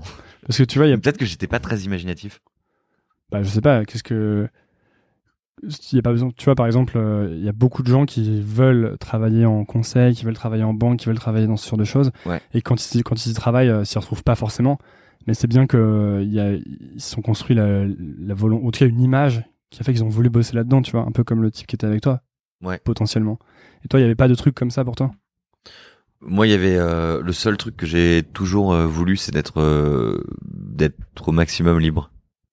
Ah bah, ce cabinet d'avocat, c'était pas le plus, euh, Non, mais euh, tu vois, enfin, j'ai deux parents euh, médecins, enfin, qui, qui sont qui sont profession libérale. Euh, Enfin, je sais que moi, enfin, tu vois, j'ai voulu être avocat aussi pour cette raison-là, parce que c'était une profession qui te permettait d'être euh, en libéral, d'être autonome, etc. Et euh, je sais que, je sais qu'une, enfin, tu vois, ma motivation fondamentale, centrale depuis quasiment toujours, c'est ça, c'est d'être, d'être libre et de faire un peu ce que je veux. Et en fait, c'est ce que je fais aujourd'hui. C'est ce que tu fais actuellement, ouais. Ouais. Alors, et comment ça s'est fait, du coup, la, la transition? Tu dis que t'as pas besoin de pas aimer ce que tu fais pour euh, commencer un nouveau truc. Mais le fait est qu'à un moment, t'as lâché le truc pour commencer le wagon? En fait, j'ai fait les deux en même temps pendant un moment. Euh, pendant plusieurs mois, j'ai, euh, je faisais des gardes à vue et tout la nuit. Et puis, euh, et puis en journée, je faisais les rendez-vous pour le wagon. Et ça se passait comment physiquement? C'était fatigant. C'était assez fatigant. Euh, parce qu'en plus, c'est un peu foireux les, les gardes à vue parce que t'es, t'es de garde, t'es, t'es de pendant 24 heures. Donc on peut t'appeler pendant 24 heures. Et puis après, elles peuvent être reconduites. Donc on peut te rappeler, tu vois, la nuit suivante, etc. Enfin, c'est assez dur. Et puis en général, euh, en général, c'est plutôt la nuit. Enfin, en tout cas, on m'appelait souvent la nuit, donc euh, donc euh, bah t'y allais à. Et puis même quand on t'appelle en journée, enfin après quand on t'appelle en journée, c'est compliqué de dire euh, vous me le gardez. le mec, il est quand même, le mec, il est quand même en tôle dans un commissariat. Tu vois. Il est, il est, enfin, il est à la minute près un peu, tu vois. Ouais. Enfin, enfin, il l'est pas techniquement, mais euh, mais bon, euh, psychologiquement ou phi- phi- philosophiquement, on peut considérer qu'il l'est. C'était une manière de, euh, c'était une manière de pas prendre trop de risques d'un coup, de garder le, le job en même temps que tu montais la boîte? Bah non, c'était une manière de gagner. de Ouais, non, ma mais c'est ça, que je veux dire. Non, Parce que tu sais, il y a, y a toute la, il y a tout le storytelling. euh, euh, J'arrête tout, je monte une boîte, tu vois. Ouais. Et je pense que ça, c'est mon avis, mais je pense que c'est euh, c'est assez dangereux et que finalement le, euh, tu sais, il y a toujours le côté l'entrepreneuriat, c'est prendre des risques, tu vois. Ouais. Et en fait, je suis pas sûr. c'est peut-être que c'est un peu manager les risques parce que c'est déjà assez risqué comme projet en Bah, soi. tu- Moi, je, enfin, je pense que tu peux difficilement. Euh... J'en ai bien. Je pense que. Euh... Non, c'est pas. C'est pas. Vas-y. On peut- Sinon, on peut mettre pause et monter. Je sais pas si. Mm, pas. ouais, on peut, ouais. on peut. vas galérer pour tu, monter après. tu veux. Non, non, non, c'est bon, c'est bon, laisse tomber. Euh, sur euh, sur les risques, je pense que moi, je je suis pas fan de dire à un mec euh, qui a pas de parents, euh, zéro balle en poche euh, et aucun diplôme. Euh, de, De de, se- lancer, tu vois. Euh, je pense que je pense qu'il faut que tu puisses, faut que t'aies un, ouais, faut que t'aies un tapis, euh, tu vois, que tu puisses euh, rester euh, dormir chez chez papa maman, euh, ou que t'aies le chômage, ou que euh, t'aies un peu d'épargne, ou que, enfin, tu vois. Mais en gros, je pense que, enfin, si t'as un tapis d'un an, deux ans, c'est quand même bien. Après, euh, après encore une fois, enfin, moi, je, je- enfin, je pense que chacun fait ce qu'il veut. Hein. Mhm. Mais euh, moi, moi, en vrai, c'était c'était pas non plus optimum. Euh, j'ai j'ai fait ça pendant 6 7 mois. J'étais un peu cramé parce que j'avais pas de chômage, etc. Parce que quand t'es avocat, t'es profession libérale, donc euh, il y avait pas encore de chômage, avait pas encore Macron, etc. Euh, donc j'avais pas le choix. Euh, donc clairement, si j'avais eu le chômage, j'aurais j'aurais complètement arrêté. si j'avais touché le chômage, mais euh, mais c'était quand même pas optimum. En vrai, euh, tu vois, en net, je devais gagner euh, 800 balles par mois, un truc comme ça. Donc c'est pas fou pour vivre à Paris. Ouais, non. c'est pas dingue. Et, euh, et donc c'était pas très euh, raisonnable. C'était pas très raisonnable et, et heureusement que ça s'est passé. Je pense que je pense que j'aurais pas tenu trois quatre mois en plus. Et c'était une période euh, stressante ou euh, enthousiasmante ou? Les deux. ouais. Ouais. C'était pas une période qui c'était une période qui était flippante ou pas du tout? Bah en fait t'as pas vraiment le, le temps de flipper parce que tu sais en fait le un projet qui commence à marcher, euh, il va te tu sais te- enfin après c'est ma vision mais il va te, te distiller des petites touches de des, petits shots de bonheur tu vois de manière assez régulière. C'est pas continu mais c'est quand même euh, un peu tous les jours un peu tous les deux jours et tout Hmm. qui vont te rebooster euh, tu vois je sais pas même même pour le podcast j'imagine que tu reçois des messages Ouais, ouais. tu vois et en fait c'est assez euh, c'est assez régulier etc et ça ça te rebooste et tu vois ou, ou ton premier client ton deuxième client Hmm. quand tu lances le wagon des trucs comme ça et en fait euh, en fait ça ça te ça te booste tellement que que le stress euh, après je suis pas d'un naturel hyper stressé Et comment tu te c'était quoi ta relation en fait au, au code quand vous avez commencé? Parce que j'imagine que c'était un sujet un peu euh, avec lequel tu n'étais pas tellement familier. euh, du tout j'étais pas du tout familier Qu'est-ce qui a fait qu'est-ce qui t'a poussé à te dire OK, je me lance sur ce projet, c'est bien? Alors plusieurs trucs. Le, bah déjà le fait que j'a- j'avais, comme je te dis, comme je te le disais tout à l'heure, bossé sur pas mal de trucs avant et, euh, et que j'avais jamais la main sur euh, sur les outils, etc. Typiquement, tu vois, on avait on avait bossé sur un projet qui s'appelait Mupis, qui était un réseau social de musiciens qu'on avait lancé avec des potes. Il y avait quand même 100 000 inscrits, donc c'était c'était pas euh, c'était pas petit, c'était pas mal. C'était pas monétisable en revanche. Euh, et là, euh, là c'était compliqué. euh, je, je savais pas coder, donc c'était le développeur qui faisait tout. Enfin, moi, ça me rendait fou de pas avoir la main dessus. Et en fait, c'est une frustration que j'avais à chaque fois que je, tu vois, c'est une frustration, je vais y arriver, une frustration que j'avais à chaque fois que je lançais un nouveau projet. Et donc, la frustration, je la comprenais. Euh, je pense que c'était la frustration de pas mal de gens de mon âge euh, aussi, ou enfin de ma génération. Donc ça, je le comprenais aussi. Et, euh, et puis une fois que j'ai commencé à comprendre comment ça marchait, je trouvais ça assez euh, assez stimulant, assez assez sympa et, euh, et là pour le coup je m'y suis mis euh, vachement plus. Du coup, tu étais quand même en train de si on peut dire euh, régler un problème que tu avais.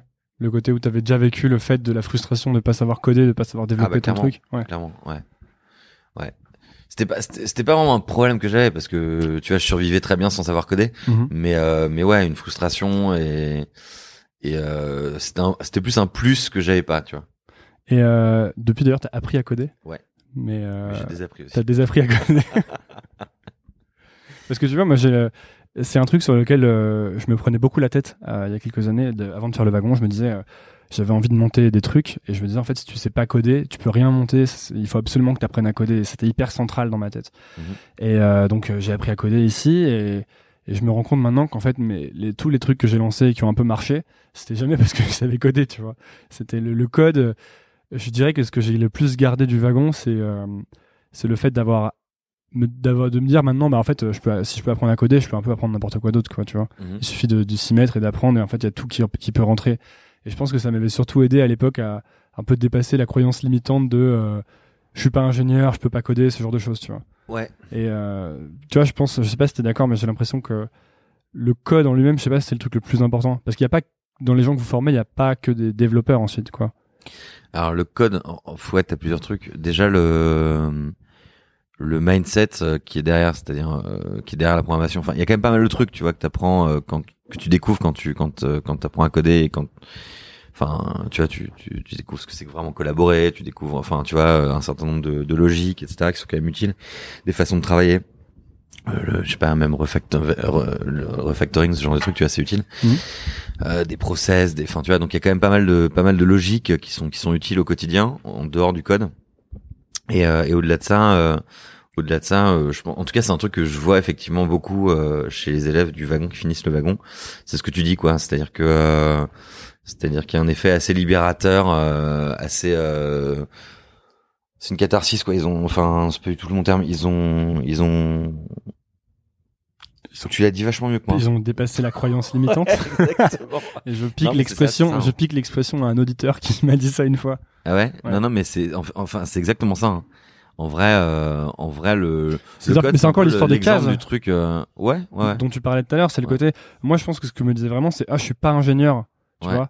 Je suis pas ingénieur, du coup, je suis pas légitime à ni coder ni monter des startups, tu vois. Ouais. Et, euh, et en fait, c'est ce que j'avais trouvé de bien, c'est que ça détruit un peu ces cases. Ça dit, bah en fait, si, regarde, si tu passes 9 semaines assis et que tu codes toute la journée, à la fin, tu sais un peu coder, quoi. Bah, ça rejoint un peu de trucs dont je te parle, euh, c'est-à-dire détruire des cases et puis, et puis l'autonomie, quoi, la liberté. Le, euh, le, le côté, euh, le côté case, t'as raison. Typiquement, euh, typiquement, nous, on n'est pas trop, tu vois, la majorité des bootcamps partout dans le monde, le discours, c'est vraiment deviens développeur web, quoi.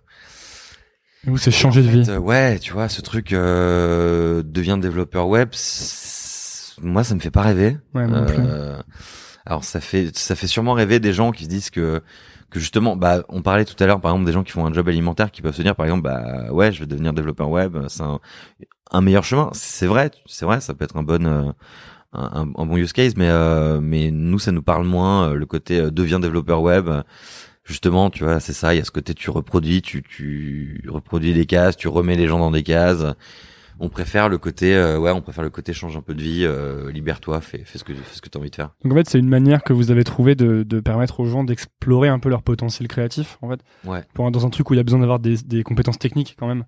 Et euh, je réfléchissais, euh, tu sais, on parlait tout à l'heure des, euh, enfin, de votre verticale. Mais en fait, le wagon, c'est un peu un, c'est un peu une école de créativité dans un sens. Et j'avais l'imp- non, mais, euh, arrête-moi, hein, Ouais, je pars peut-être complètement, mais je me disais en fait, ce serait complètement applicable à, à faire de la, de la photo ou à faire du, de la peinture, tu vois, ou à du dessin ou de la, ce genre de choses en fait, qui demandent quand même des compétences euh, techniques à chaque quoi, fois. le format ou euh, Ouais, le format, le format bootcamp, ouais. Ouais. Qui demande des compétences techniques, mais qui sont euh, des qui permettent de développer son potentiel créatif en fait. Mais d'ailleurs, c'est ce que tu dis, non, apporter un bagage technique Non, aux esprits créatifs. technique, ouais, ouais. Ouais. Bah le le en fait t'as t'as un truc quand même qui est que on fait de la programmation. I'm Sandra, and I'm just the professional your small business was looking for. But you didn't hire me because you didn't use LinkedIn jobs. LinkedIn has professionals you can't find anywhere else, including those who aren't actively looking for a new job but might be open to the perfect role, like me. In a given month, over 70% of LinkedIn users don't visit other leading job sites. So if you're not looking on LinkedIn, you'll miss out on great candidates like Sandra. Start hiring professionals like a professional. Post your free job on linkedin.com/people today. Burrow's furniture is built for the way you live. From ensuring easy assembly and disassembly to honoring highly requested new colors for their award-winning seating, they always have their customers in mind. Their modular seating is made out of durable materials to last and grow with you. And with Burrow, you always get fast, free shipping. Get up to 60% off during Burrow's Memorial Day sale at burrow.com slash ACAST. That's burrow.com slash ACAST. burrow.com slash ACAST. En fait le truc aussi qui, paraît un peu con mais c'est quand même tu vois tu, tu prends le permis de conduire. Globalement euh, aujourd'hui c'est compliqué de pas avoir le permis de conduire. Enfin plein de je connais plein de gens qui l'ont pas mais mais, euh, tu vois la voiture ça a été euh, un des euh, grands outils euh, tu vois du siècle dernier euh, voilà. Et avoir le permis de conduire c'était impératif pour travailler pour voilà. Bah, en fait aujourd'hui internet c'est un peu ça tu vois c'est un peu la nouvelle la nouvelle voiture Euh, savoir coder c'est savoir utiliser internet. Et en fait c'est l'outil le plus utilisé partout dans le monde. C'est un outil hein, quelque part enfin c'est ni plus ni moins qu'un outil sauf que c'est l'outil le plus puissant euh, qu'on ait aujourd'hui à disposition parce qu'il permet euh, de réserver des voitures des hôtels euh, de s'informer euh, de communiquer enfin voilà mais mais en gros aujourd'hui savoir coder c'est juste Enfin, pour, moi, ça se rapproche un peu du permis de conduire, tu vois, du, siècle dernier. C'est-à-dire, c'est t'as, t'as, le- permis d'utiliser l'outil le plus important de la planète. Ouais, mais alors à ce niveau-là, est-ce qu'il n'y a pas une différence? C'est que je parlais à un ami la dernière fois qui me disait et Moi, j'ai pas besoin de comprendre comment on code, parce que j'utilise juste Internet. Et pour la voiture, c'est un peu pareil, tu l'utilises, mais t'as pas besoin de, de savoir comment la mécanique fonctionne à l'intérieur, tu vois. Ouais. Par exemple, euh, apprendre à utiliser Internet, le code, c'est plus pour apprendre à créer Internet, non, dans un sens. Bah ouais. Mais du coup, t'as, si t'es euh, à notre époque, t'as plus besoin de savoir l'utiliser que de savoir le créer, non? Non, mais alors, tout le monde sait utiliser. Enfin, Ouais, non, mais voilà, mais justement, tu sais, tu dis. Oui, mais pas- voilà. Mais tout le monde sait pas conduire une voiture. Ce que je veux dire, c'est que, ce que je veux dire, c'est que le, le... tu fous n'importe, tu fous n'importe qui devant Internet. Enfin, oui, effectivement, si c'est écrire et, tu vois, oui, il pourra l'utiliser. C'est pas compliqué. Ok. Ouais. Mais, utiliser une souris, tu vois, c'est pas compliqué. Non, mais c'est ce que je voulais dire ça dans le sens. euh, est-ce que c'est, est-ce que tout le monde du coup doit apprendre à coder, tu vois? Est-ce que c'est complètement nécessaire pour tout le monde d'apprendre à coder quand en fait la plupart des gens peuvent juste l'utiliser euh, bêtement sans savoir comment ça fonctionne? Bah, je pense que, alors si tu veux l'utiliser vraiment euh, euh, comme un comme un spectateur, oui, effectivement, tu as besoin de savoir coder. Après, si tu veux l'utiliser justement euh, en créatif, euh, en entrepreneur, en tu vois, enfin, on va dire en profil actif, euh, oui, c'est obligé de savoir coder. Enfin, pour moi, ça, me paraît, ça me paraît hyper important. Et toi, tu vois ce que je veux dire, c'est que t'as monté une boîte avec le wagon. Finalement, le code, ça t'a servi à aucun moment, tu vois. En fait, je dis ça, je me fais juste un peu l'avocat du Bah, diable. le code, ça me sert, euh, si ça me sert tous les jours parce que typiquement, euh, euh, on, tu vois, on a ouvert 23 villes en tout. C'est, enfin, c'est aussi parce qu'on a mis en place plein de process, plein d'outils internes, etc. Mhm. que que les gens voient pas. Enfin, parce que bon, il y a les outils pour les élèves, il y a aussi les outils pour les drivers, euh, pour le- pour l'équipe, etc., les profs. Euh, mais tout ça, si tu veux, enfin, on a un CTO qui est, qui est hyper bon, bah Seb, enfin, qui, Ouais, qui ouais. est top. Euh, donc sans ces outils-là, on aurait, on serait pas passé de un wagon à 23 wagons en trois ans, euh, en gardant la même qualité. Euh, donc ces outils, il a fallu les, les construire. C'est pas moi qui les ai créés, c'est Seb évidemment. Mais euh, au quotidien, si tu veux, on a des, on a des besoins. On a, on a quand même une roadmap, euh, produit, enfin des trucs comme ça. Et en fait, si je les comprends pas, je vais demander n'importe quoi, tu vois. Hmm. Je vais demander n'importe quoi à mon, à mon dev, euh, à mon CTO. Ouais, c'est ça, c'est plus n'importe le de savoir parler le même langage que en fait. c'est c'est savoir parler le même langage euh, oui mais ça enfin c'est surtout éviter de dire des conneries je trouve tu vois parce que en gros enfin sur moi je suis dans une boîte où clairement il y a quasiment que des devs donc je peux enfin quand t'es pas dev tu peux vite dire une connerie en mode est-ce que tu peux me faire ça ou est-ce que tu peux me faire ça? Mhm. enfin tu vois et euh, et moi ça m'évite justement de, de faire ce genre de truc je connais euh, je connais le produit je sais ce qu'il y a derrière je sais je sais quelles conséquences euh, je sais, je sais que je connais l'API euh, qu'on a mise en place euh, je sais quelle data je peux récupérer je sais quelle data je peux pas récupérer je sais ce qui est compliqué à implémenter je sais ce qui est pas enfin tu vois Et d'ailleurs, il y a beaucoup de gens qui font le wagon, qui euh, ensuite deviennent, euh, euh, tra- vont travailler dans des boîtes ou dans des rôles en fait où ils sont un peu à l'interaction entre les techniques et les commerciaux, quoi. Ouais. Parce que justement, ça te donne cette compréhension de ce Ouais. que font les gens techniques. Et t'as un, un genre de profil un peu plus polyvalent, non?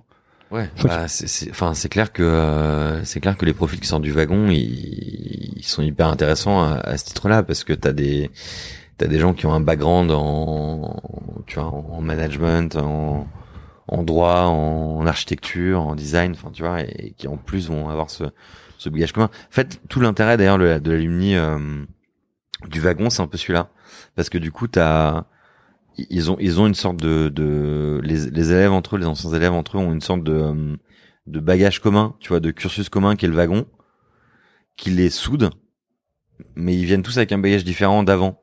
Par exemple euh, je sais pas toi t'es HEC ou enfin ce genre d'école Ouais. bah aujourd'hui des alumni sont énormes. Donc t'as t'as pas un alumni hyper soudé dans ces énormes écoles.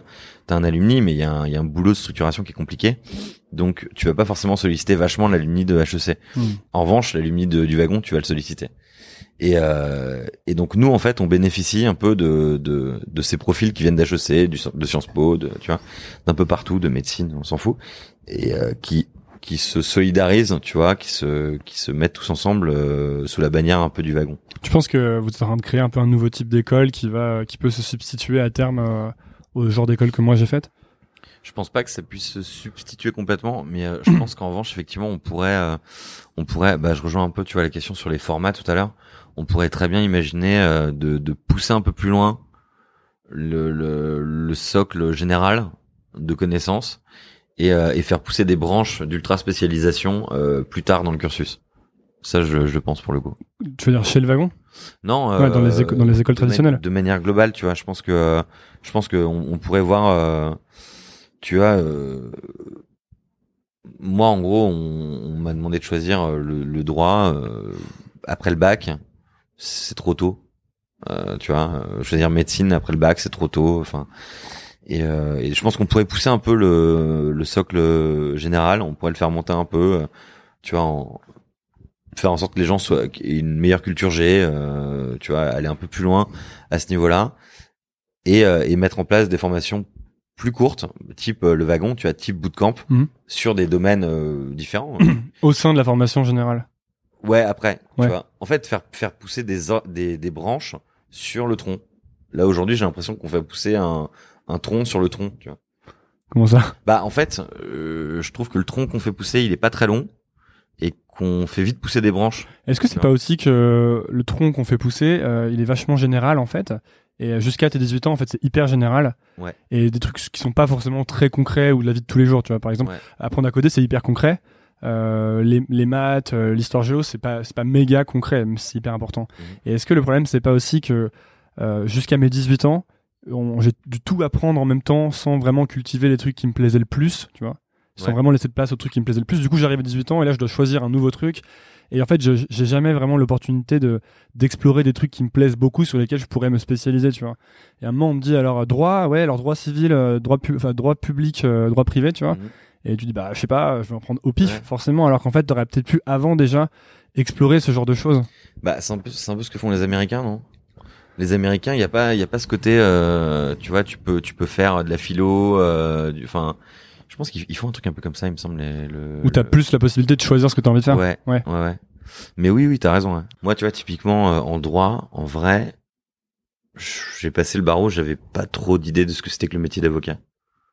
Donc en fait, En fait, on pourrait faire peut-être plus explorer aux gens, je quoi. pense, ouais, ouais, je pense que, je pense que, enfin, c'est bien, tu vois, la philosophie du droit, l'histoire du droit, euh, euh, tu vois, Hobbes, euh, Locke, tout ça, c'est, c'est chouette, mais euh, Montesquieu, machin, mais ça te sert pas à grand chose quand t'es, quand tu t'occupes d'un dossier de divorce. Peut-être que la pratique du droit, ce serait intéressant. Ouais, aussi. ça pourrait être intéressant, ouais. Mais c'est ça que j'avais bien. Moi, je sais que c'est ça qui m'avait aussi marqué euh, chez le wagon, c'est que euh, pour la première fois, en fait, pendant deux mois, j'avais fait que des trucs. Il y avait très peu de cours et moi, j'ai la, j'ai une capacité d'attention d'environ 5 secondes. Mhm. Donc, euh, ça m'arrangeait. Il y avait une heure de cours le matin, un truc comme ça, et en fait, on faisait que de bosser, enfin, que de bosser sur nos trucs. Et du coup, c'était vachement bien parce que je trouvais ça euh, un peu aberrant le côté tu viens en cours et toute la journée t'es assis avec quelqu'un qui parle, alors qu'en fait, tu peux, bah, tu peux lire les bouquins ou il y a tout qui est sur internet. Tu peux regarder les vidéos des mecs qui font les cours à Stanford. Ouais. Et Bah, je pense que c'est, tu vois, c'est les deux sont bien. C'est-à-dire, je pense que c'est bien de, c'est bien de d'avoir accès à un socle de culture générale. Enfin, je trouve qu'on fait ça bien quand même en France. Enfin, tu vois, moi, je trouve ça cool. euh, la fac en France, euh, je sais pas, euh, en sociaux, en philo. euh, moi, j'ai fait un peu d'histoire de l'art. hein, je trouve ça cool. T'arrives dans un amphi, t'as as des mecs euh, super bons dans leur domaine qui te font des cours. euh, si c'est chiant, tu restes pas. tu vois, enfin, personne te force à rester dans un amphi à la fac. Et, euh, et je trouve ça génial. Pour le coup, je trouve que tu as typiquement toutes les humanités et tout à la fac, c'est génial. Euh, T'apprends plein de trucs. euh, Enfin, tu vois, par exemple, je sais que euh, quand j'aurai 60 piges, je pense que j'aurai envie de retourner un peu à la fac. Hmm. Tu vois, faire de l'histoire de l'art, faire tous ces trucs que j'ai pas pu finir justement. Et euh, donc ça, je trouve ça cool, je trouve ça hyper important et je trouve qu'on le fait plutôt bien en France. Euh, après, je trouve qu'effectivement, ce qu'on fait très mal, c'est euh, euh, la spécialisation, euh, faire des, des, des trucs un peu plus un peu plus péchus, un peu plus pratiques, un peu plus utiles au quotidien, etc. Typiquement, par exemple, tu vois les, les études de droit à la fac, euh, bah c'est top, c'est très général, c'est t'apprends plein de trucs, t'as une super culture G, etc. Quand tu finis la, la fac de, de droit, l'école du barreau. Franchement, c'est une cata. Enfin, ça a peut-être changé, mais à l'époque, c'est une catastrophe. euh, c'est des écoles, t'as l'impression qu'on te fout surtout en stage, et puis après les, les, les cours, euh, tu pointes, mais c'est tout, mais t'es pas intéressé. euh, Ça a vraiment aucun intérêt. Pour le coup, ça a aucun intérêt. Hmm.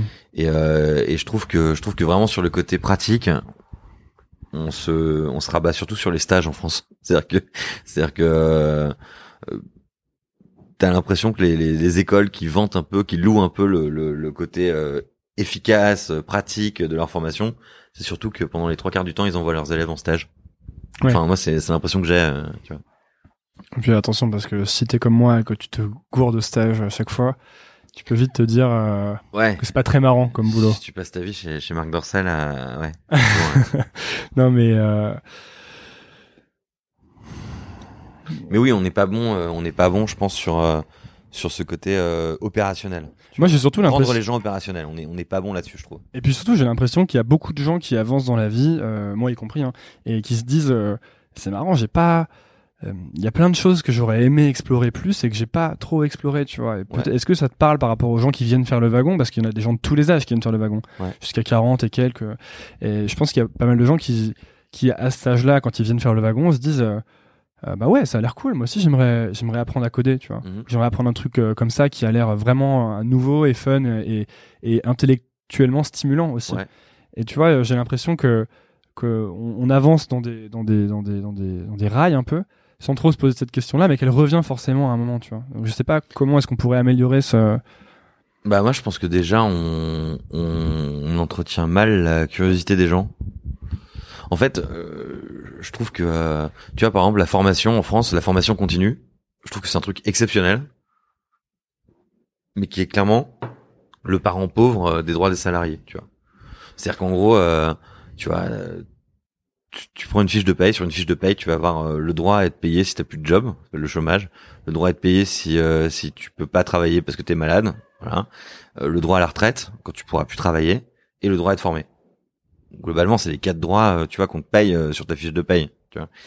Euh, Il y en a qu'un seul qui te rend productif maintenant.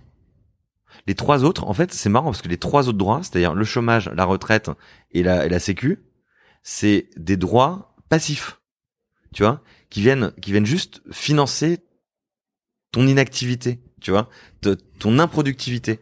Le seul droit qui te rende immédiatement plus productif, potentiellement te rendra immédiatement plus productif, c'est le droit à la formation. C'est celui dont on parle jamais. Et en fait, en France, en fait, dès que tu parles de droit à la formation, c'est boring, un truc de malade. Ça fait chier tout le monde. Le droit à la formation continue, ça fait chier tout le monde. La formation pratique, ça fait chier tout le monde. Pourtant, c'est hyper important parce que c'est c'est le droit d'être curieux tout au long de la vie. Tu vois? Et, et, et- et on a en fait ils ont on a, on a on a rendu le truc tellement naze en France, c'est-à-dire que c'est devenu un en fait maintenant dès qu'on parle de droit euh, tu vois de, de formation professionnelle, on se voit tout de suite dans une tour à la défense Devant un ordi avec une carotte sur Ouais. l'écran. euh, Ouais, avec une cantine Sodexo et, et apprendre des cours de, de Excel. Tu vois C'est terrible. Alors qu'en vrai, le droit à la formation, c'est chambé.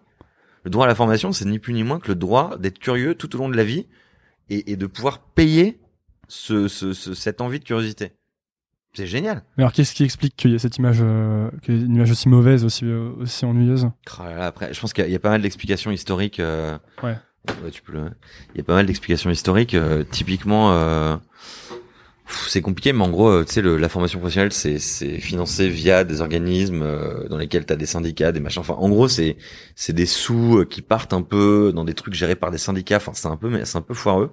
Par exemple, tu vois rarement les syndicats descendre dans la rue pour des réformes de la de la formation. Tu vois, tu les vois descendre pour euh, les réformes de la- l'assurance maladie, euh, des retraites, euh, tu vois, mais jamais pour la formation, Hmm. jamais. Et pourtant, euh, le régime il est hyper compliqué. euh, Enfin, c'est c'est c'est c'est c'est c'est c'est un régime de merde. En gros, c'est un régime. Tu sais, il y a eu beaucoup d'abus. Il y a beaucoup de gros acteurs qui ont capté cet argent euh, public pendant des années. Et donc, on a mis en place des espèces de garde-fous légaux, administratifs, fiscaux, pour protéger, tu vois, des abus, mais qui en fait, du coup, euh, Rendre le truc euh, lent et. euh, bah en fait euh, pénalise juste les petits acteurs quoi. Ouais. Parce que les gros acteurs qui croquent le, le gâteau depuis le début, qui sont les premiers responsables de l'émergence de ce régime contraignant, eux ont les moyens de se payer des équipes administratives qui savent jouer avec ces règles-là. hmm. Donc en fait ceux qui sont baisés c'est juste nous par exemple. Donc en fait, ce que vous, ce que vous faites, c'est que vous redonnez un peu goût aux gens à la formation continue, dans Ouais. sens. Ouais. ouais. Vous leur dites, euh, regarde, ça peut, ça peut être fun, en fait. Ouais. Mais enfin moi je pense qu'en tout cas c'est c'est- moi c'est un truc que, que j'aime que j'aime bien mettre en avant ouais. Parce que euh, parce que je trouve que c'est hyper important parce qu'en fait euh, et, et même si tu regardes euh, va dans n'importe quelle entreprise parle avec les gens ils ont aucune idée de leur droit à la formation. Tu vois? Alors qu'en vrai, si tu vas voir un mec euh, dans une boîte et que tu lui dis, bah mec, en vrai, tiens, montre-moi, t'es dans ta, ta boîte depuis combien de temps, etc. Bah là, tu vois, si tu veux, tu peux te payer X heures de formation à la lutherie. Il va kiffer. Il va kiffer. Mais il le sait pas. Parce qu'en fait, tu peux te former à ce que tu veux. dans Moi, moi, je suis, moi, je suis vraiment alors. Une personne qui est vraiment pas au courant des droits de- du travail, c'est moi. Ouais. Et du coup, tu as le droit de te former à ce que tu veux euh, via, euh, via ton, via ce que t'es payé, enfin, euh, ton salaire en, En gros. fait, tu cotises, je crois que c'est la taxe d'apprentissage. Je sais plus, je suis pas un expert de ça, mais en gros, tu, tu cotises pour ta formation professionnelle. ouais. Et du coup, tu peux, tu peux demander, enfin, t'as le droit de, de te former en ce que tu veux. Tu peux demander aux organismes auxquels tu files cette thune de, de te payer une formation. ouais. D'accord. Mais c'est là que tu dis que les formations, est-ce que les formations sont pas un peu accaparées par des gros acteurs justement et, Si, euh, c'est- qui et- captent cet Voilà, ok, d'accord. Mais en fait, et c'est aussi pour ça, tu vois, que cette image de la formation professionnelle, la formation continue, elle a une, elle a une, elle a une image de merde parce que, euh, parce que, euh, ouais, parce qu'en fait, les gens voient ça comme une sorte de d'obligation, alors que c'est limite un devoir. Hmm. Tu vois. Enfin, euh, je reformule. Ils voient ça comme un, comme un, justement comme un devoir, alors que c'est limite un droit. Ouais. Tu vois. C'est-à-dire que, ouais, enfin, je sais pas, parle de formation avec les gens, c'est tout de suite ils vont dire, oh là là, putain, tu vois, mon patron il m'a envoyé dans un truc pour faire. euh, de, Ouais, ouais. C'est vrai, on en avait parlé sur ce podcast triste, avec euh, Nicolas Hernandez de 360 Learning. Lui, euh, eux, c'est pareil, ils font enfin, c'est pas pareil, mais ils font des logiciels de, de formation. Ouais. Et, euh, et on parlait de ça aussi, qu'il y avait l'image du, du logiciel bidon avec, tu sais, la carotte qui saute dans le coin de l'écran et qui te dit, vas-y, clique à droite, clique à gauche, etc. Ouais. Et du coup, est-ce que euh, je peux me faire payer le wagon euh, grâce à ces droits-là? Ouais. Ouais. Tu peux te faire payer le wagon euh, via Pôle Emploi, via. Ouais, bien sûr. ouais. Et quelqu'un qui écoute ça et qui se dit, moi j'aimerais bien, ça a l'air intéressant, le code, la programmation, j'aimerais bien explorer. Euh, Il envoie un mail à contact@lewagon.org. Non, mais je voulais dire dans le sens. c'est quelque chose que vous conseillez de, de tenter le wagon d'un coup ou est-ce que vous conseillez aux gens de de d'abord voir si le code les intéresse euh, Ouais, bah, de toute façon, euh, il y, a, il y a un entretien, on les, on, on les voit avant, euh, il y a des, des tutos à valider un peu en ligne euh, préalablement. Enfin, ouais, il y a Mhm. quand même des, des petits garde-fous. Ouais. Ok. Parce que euh, c'est compliqué. C'est vrai que sans le wagon, c'est compliqué d'apprendre. à- Enfin, moi, j'avais essayé d'apprendre à coder avant de faire un bootcamp. Et alors vraiment, j'ai fait n'importe quoi. J'ai Ouais. appris euh, tous les langages. Je savais en parler aucun. euh, euh, j'ai vraiment fait tout ce qu'il fallait pas faire, tu vois. Mm. Et hum, tu vois, et en même temps, payer le, en même temps, le wagon, c'est quand même, ça coûte quand même de l'argent. Ouais. Et du coup, le payer euh, sans savoir si le code te plaît, c'est pareil, c'est compliqué, tu vois. Ouais, mais c'est pour ça qu'on leur, on leur fait faire des tutos en amont. euh. Donc maintenant, vous avez tout un truc de tuto, etc. C'est ça? Bah, ils font, ouais, ils font, ils font le, faut faire le tuto Ruby euh, sur Code Code Academy, enfin des trucs pas compliqués, tu vois, mais qui permettent juste de valider que la personne euh, déjà est à l'aise avec les logiques, Mm. premièrement, et, et secondo qu'elle qu'elle aime ça en fait. Et dans les gens qui passent par le wagon, il y en a beaucoup qui deviennent développeurs en fait ensuite Ou est-ce que c'est Ouais, comment ça plus- comment ça se répartit en fait De plus en plus. Euh, bah là, on commence, on est sur, euh, on est en gros sur, euh, je, je dirais, enfin, c'est- pas des, c'est pas des sciences exactes, ça dé- dépend aussi un peu des pays parce qu'on est dans plusieurs pays, donc c'est pas les Mhm. mêmes, euh, les mêmes données. Euh, tu vois, typiquement en France, comme euh, il y a pas mal de d'élèves qui sont au chômage, euh, il y en a aussi, enfin, il y a pas mal d'élèves qui vont pas chercher un job tout de suite après. Hmm. Donc ça a faussé. Il y a beaucoup de gens qui sont au chômage qui font le wagon. Qui font le wagon, ouais, et qui derrière vont lancer leur, leur boîte, vont tenter un peu l'aventure à ce niveau-là, et donc vont pas vont pas rechercher un job euh, tout de suite. Hmm. Et donc ça, ça a faussé le truc, euh, parce que euh, dans la vraie vie, s'ils touchaient pas le chômage, ils iraient chercher un job. Tu vois. Ouais. Euh, mais en gros, ouais, les datas, c'est à peu près 60% euh, qui lancent leur boîte ou fait du freelance, enfin bossent à son compte. Euh, et 40% euh, qui bossent comme dev junior ou PM. On a de plus en plus de gens qui, qui postulent à des postes de PM, de product manager. D'accord. Toi, t'es. euh, Enfin, de mes observations. ça va être une question de merde, ça je te vois sourire avant de poser la question. Non, mais parce que j'ai fait mes petites recherches avant de venir. Ok, Comme t'es un peu l'homme invisible d'Internet, mais, Ouais. euh, mais bon, j'ai quand même, j'ai quand même mes contacts dans le milieu. Mhm. Alors j'ai envoyé quelques bouteilles à la mer. Mhm. Mais je savais déjà que t'es es, quelqu'un quand même d'assez euh, d'assez curieux, que tu t'intéresses à pas mal de choses différentes.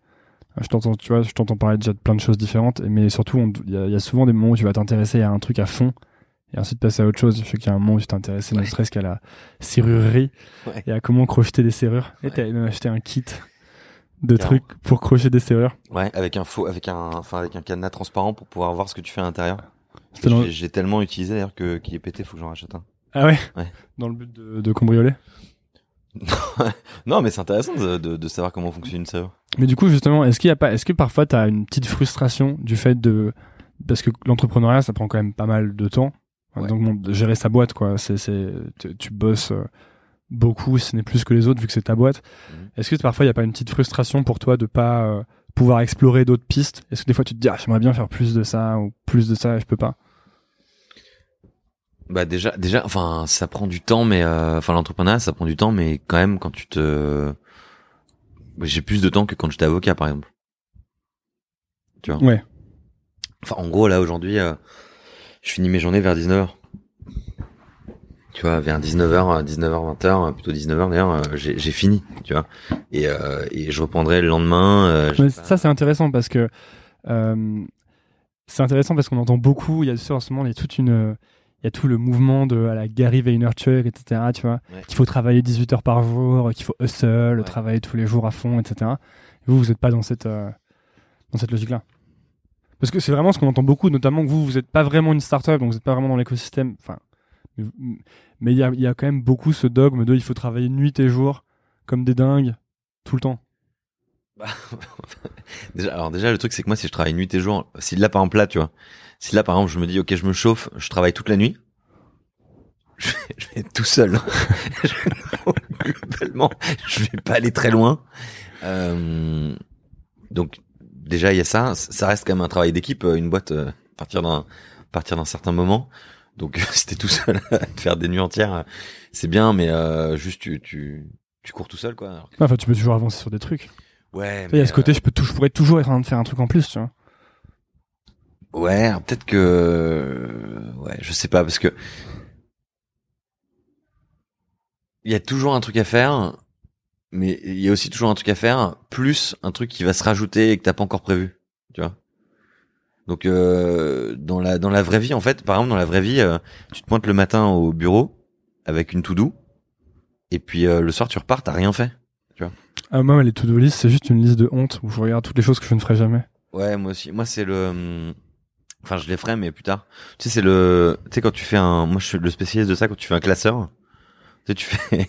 Moi, c'est c'est mon c'est ma spécialité. Je fais. Je prends un classeur. Enfin, on a un CFO maintenant, donc euh, c'est plus comme ça, mais tu fais euh, un euh, un intercalaire euh, loyer, un intercalaire EDF, un intercalaire euh, banque, tu vois, un intercalaire machin, et puis à la fin, tu mets un intercalaire autre au pluriel dans lequel tu vas tu mets tout. tu vois, et dans lequel tu vas aussi mettre genre les banques, les loyers, tu vois. à chaque fois que tu les reçois. Je suis un spécialiste de ça. Euh, mais euh, pardon, pourquoi je disais ça? Euh, Je sais plus de quoi on parlait. de comment, de, de fait de bosser beaucoup. Ah ouais. Non, euh, bah non. Enfin, moi je pense que euh, déjà c'est pas sain. Enfin, je vois pas à quel moment on peut considérer que bosser 18 heures par jour c'est quelque chose de sain pour l'humain. Euh, et, et ensuite, euh, je pense que je pense que sauf urgence, tu vois, je peux comprendre que euh, quelqu'un qui est infirmier, euh, quelqu'un qui est médecin urgentiste, quelqu'un qui est avocat commis d'office, euh, tu vois, en comparaison, tu vois, enfin, soit sollicité parce que c'est des situations d'urgence, mais je pense que euh, sinon c'est de la branlette.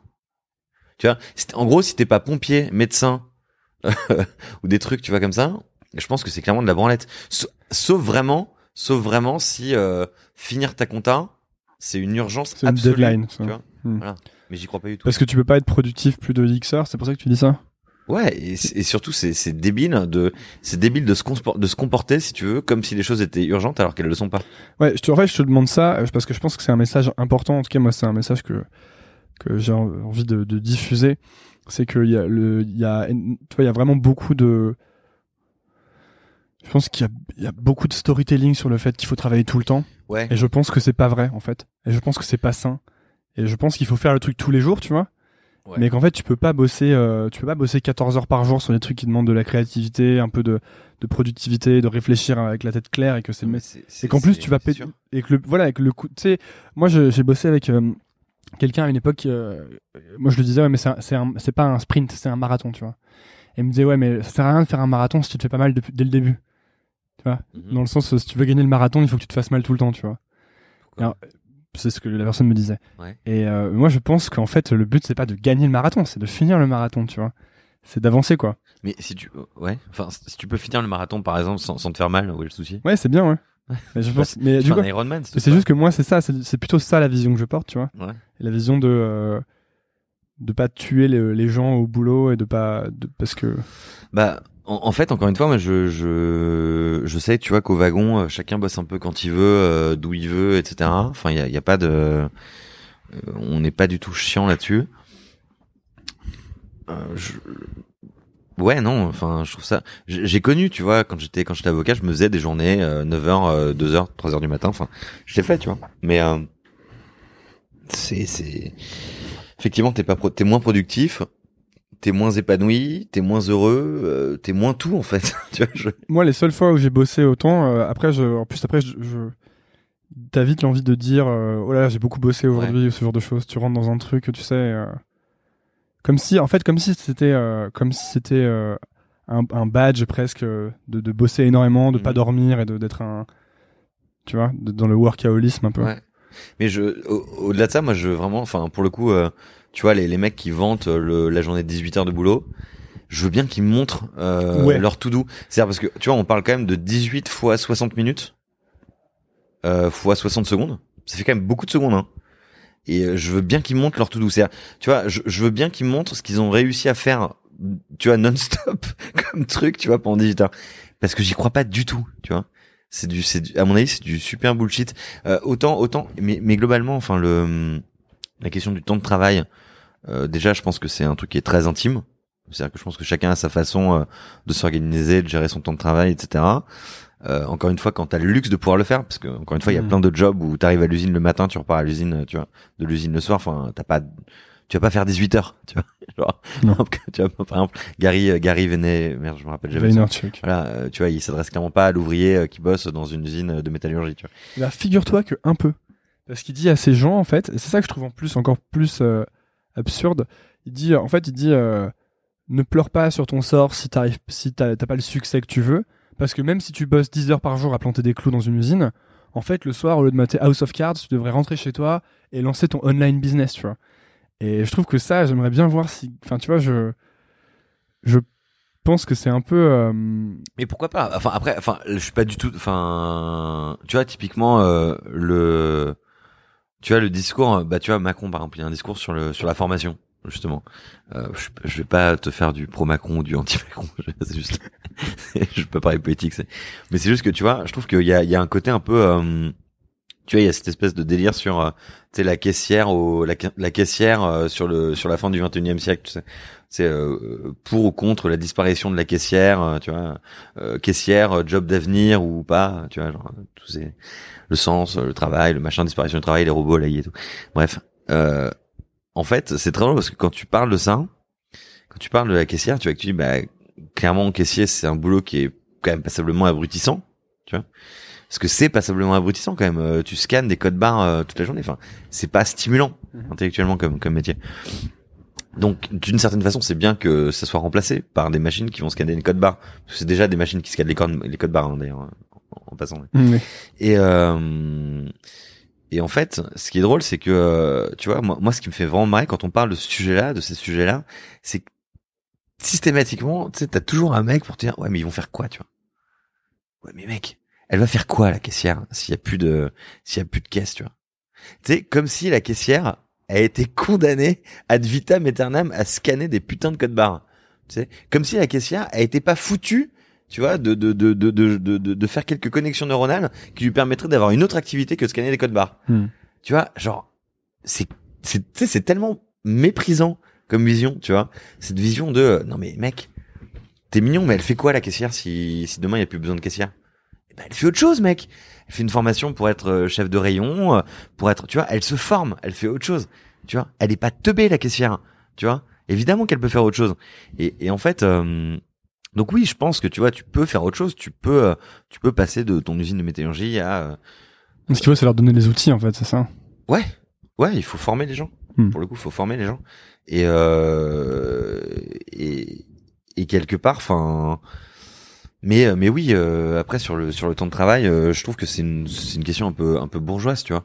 Parce que en vrai, tu vois, la question du ouais euh, euh, ouais, je bosse 12 heures par jour ou je bosse 18 heures par jour.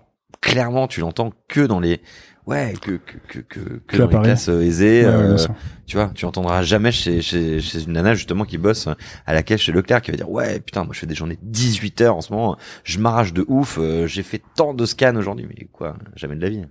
Tu vois, genre, Hmm. pas dans la vraie vie.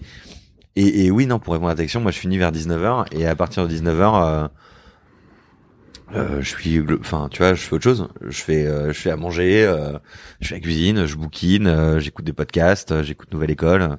Tu vois, je fais, je fais d'autres trucs, tu vois. je Ah, t'es pas obligé de dire que t'écoutes Nouvelle École. Ça va, c'est bon, je te fais de la pub. sur mon tu euh, me ouais, fais de la pub sur mon podcast. Super.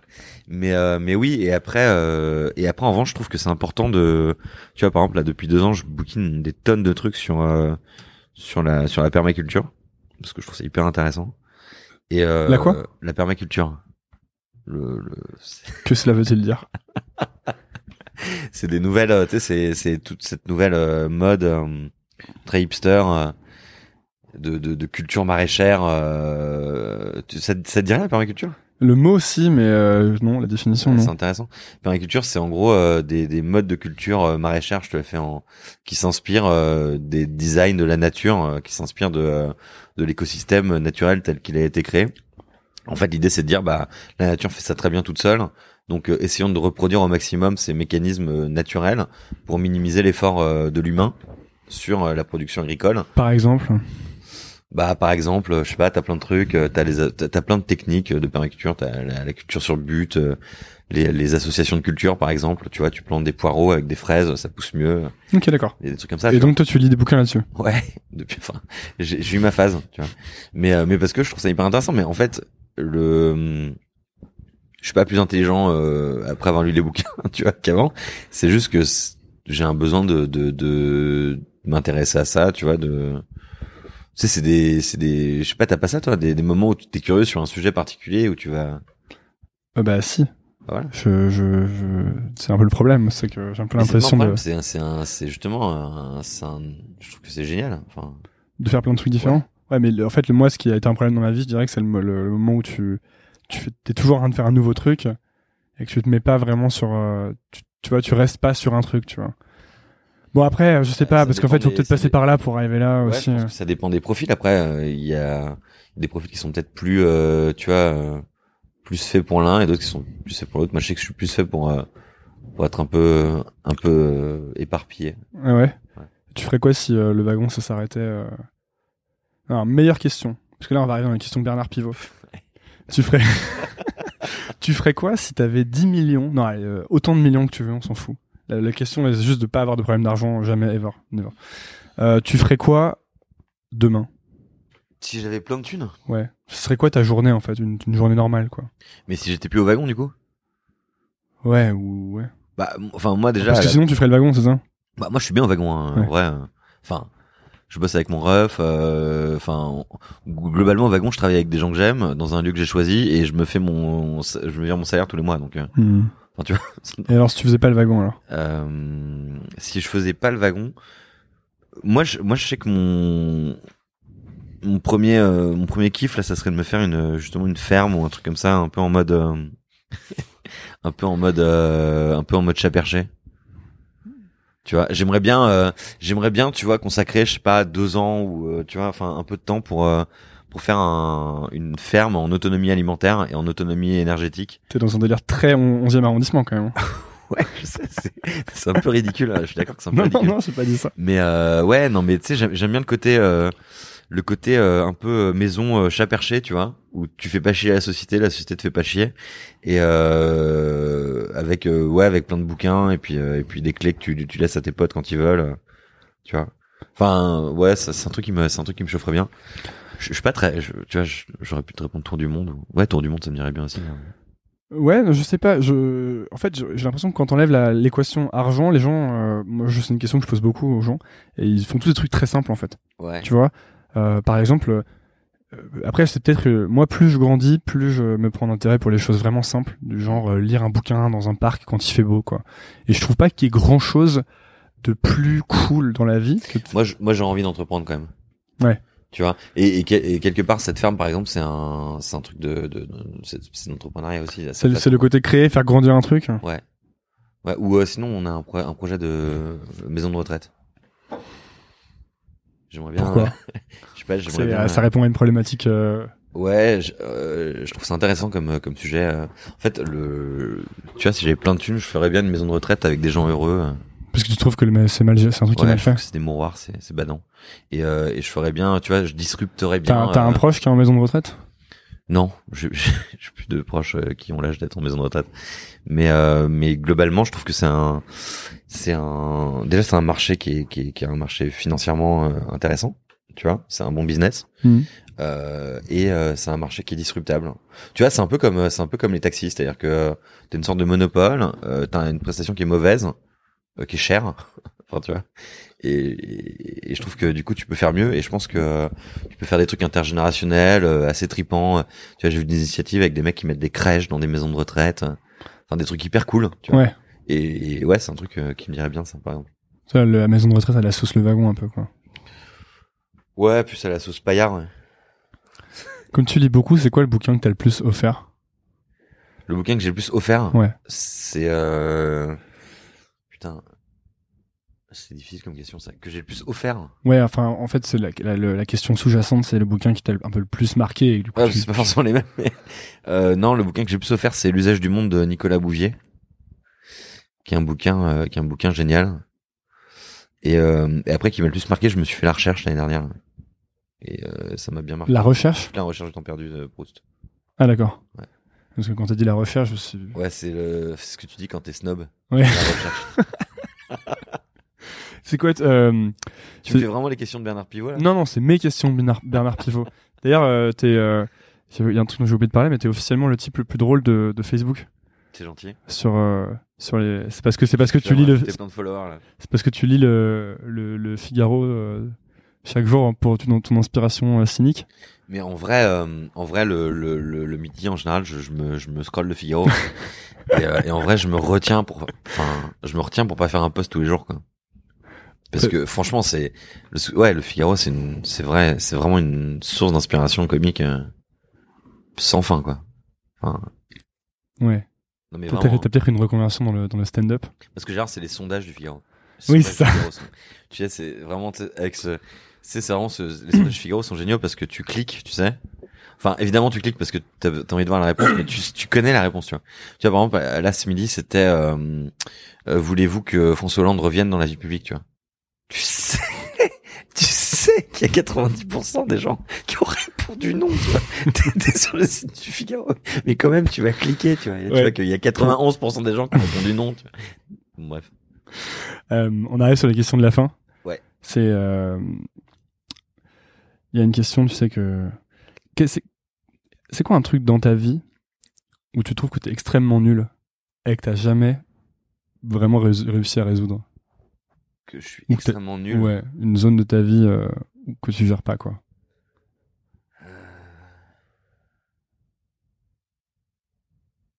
Genre extrêmement nul. Tu trouves que tu gères pas, disons. Putain, c'est dur ça. Ah oui, oui, mais plus ça va, plus on monte en difficulté. C'est comme un jeu vidéo, en fait. Ouais. Tu sais, je commence avec des questions sur euh, qui t'es parce que du coup, je connais la réponse. Bah, les jeux vidéo, je suis assez nul. euh...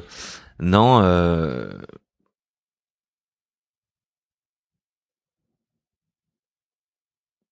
J'ai pas, ouais, j'ai pas, j'ai pas une grosse euh, force de de concentration. Je suis pas bon là-dessus.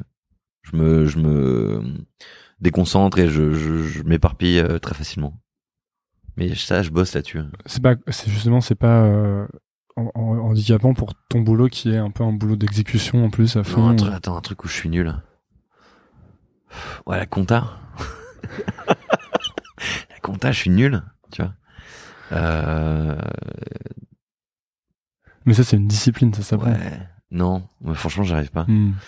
Euh, non, euh, j'ai du mal à trouver une réponse euh, pleine d'esprit là. Non, mais c'est pas une question pour qui demande une réponse pleine d'esprit. Ouais, c'est dur. Hein. Ouais, ouais. Pourquoi je suis nul? Mais en plus, j'essaye d'inventer, de sortir de nouvelles questions parce que. Ouais. Euh, pff, je sais pas, t'es nul en quoi tu dirais que t'es quelqu'un d'heureux, toi? Ouais. Ouais? Ouais. T'es pas, t'es pas quelqu'un de déprimé ni de Non. dans le doute? Non. J'étais, euh, j'étais un bon anxieux, tu vois, euh, dans le temps, mais euh, mais maintenant ça va. Quand t'avais plus euh, 20 ans, genre. Ouais. Pourquoi t'étais anxieux, tu penses? Ouais, je pense que c'était un truc de famille un peu. De famille? Ouais. Vous avez une famille anxieuse? Ouais. C'est vrai? Ça vient des parents? Ouais. Non, mais on est, ouais. Tout le monde est un peu anxieux de toute façon. Enfin non, je sais pas. Moi, je suis hyper anxieux. Ouais, ouais. voilà, tu vois. Tu penses que c'est un truc qui part avec le temps? Ouais. Je lis souvent que la, que la vingtaine, c'est la décennie où tu stresses comme un dingue et qu'après, ça va de mieux en mieux finalement. Bah, c'est normal, t'imagines. Enfin, à 20 piges, t'es vraiment, euh, enfin, t'es, vraiment sur le pas de ta vie et elle t'a pas ouvert la porte, quoi. C'est beau ça. C'est beau. Hein. Ça peut-être être le, c'est de moi en plus. Hein. c'est peut-être le titre de l'épisode.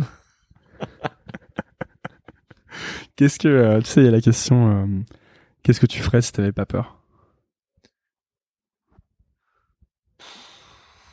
Qu'est-ce que je ferais si j'ai pas peur? Non, mais- Tu vas monter les longs silences là? Non, je vais laisser les Ah, ça silences. c'est un truc où je suis nul les silences. Je suis nul. ça t'angoisse? Ouais. Non, je suis nul. Je sais pas euh, faire de silence. Je parle beaucoup trop. Ouais, moi aussi, mais là, c'est mon podcast, du coup, je commence Ouais, à avoir un podcast, l'habitude. c'est plutôt une qualité de parler. Ouais. Tu me diras. Bah non, ça dépend. euh. Qu'est-ce que tu ferais si tu n'avais pas peur? C'était un beau silence. Euh... Bah, c'est c'est un peu compliqué parce que je fais déjà beaucoup de trucs euh, qui, qui, qui auraient pu me faire peur, tu vois. Je suis pas. euh,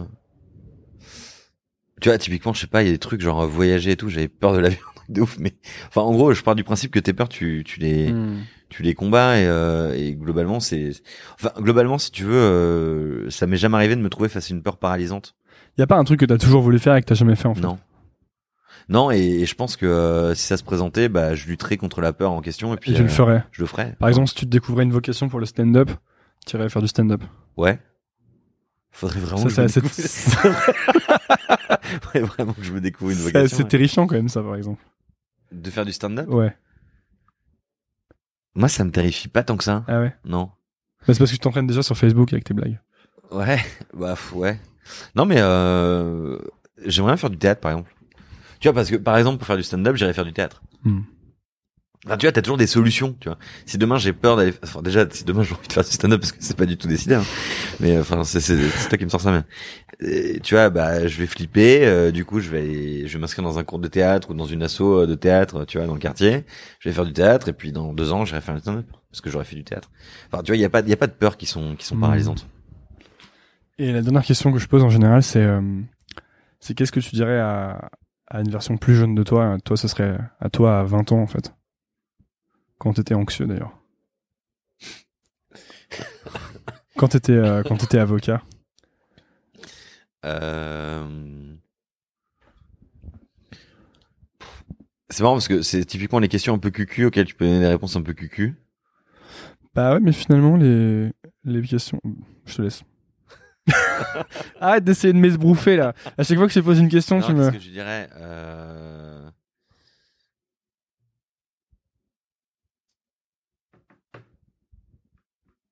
Bah, moi je lui dirais, euh, je sais pas, franchement, t'as, t'as envie, de- j'aurais envie de lui dire pas mal de trucs, quoi.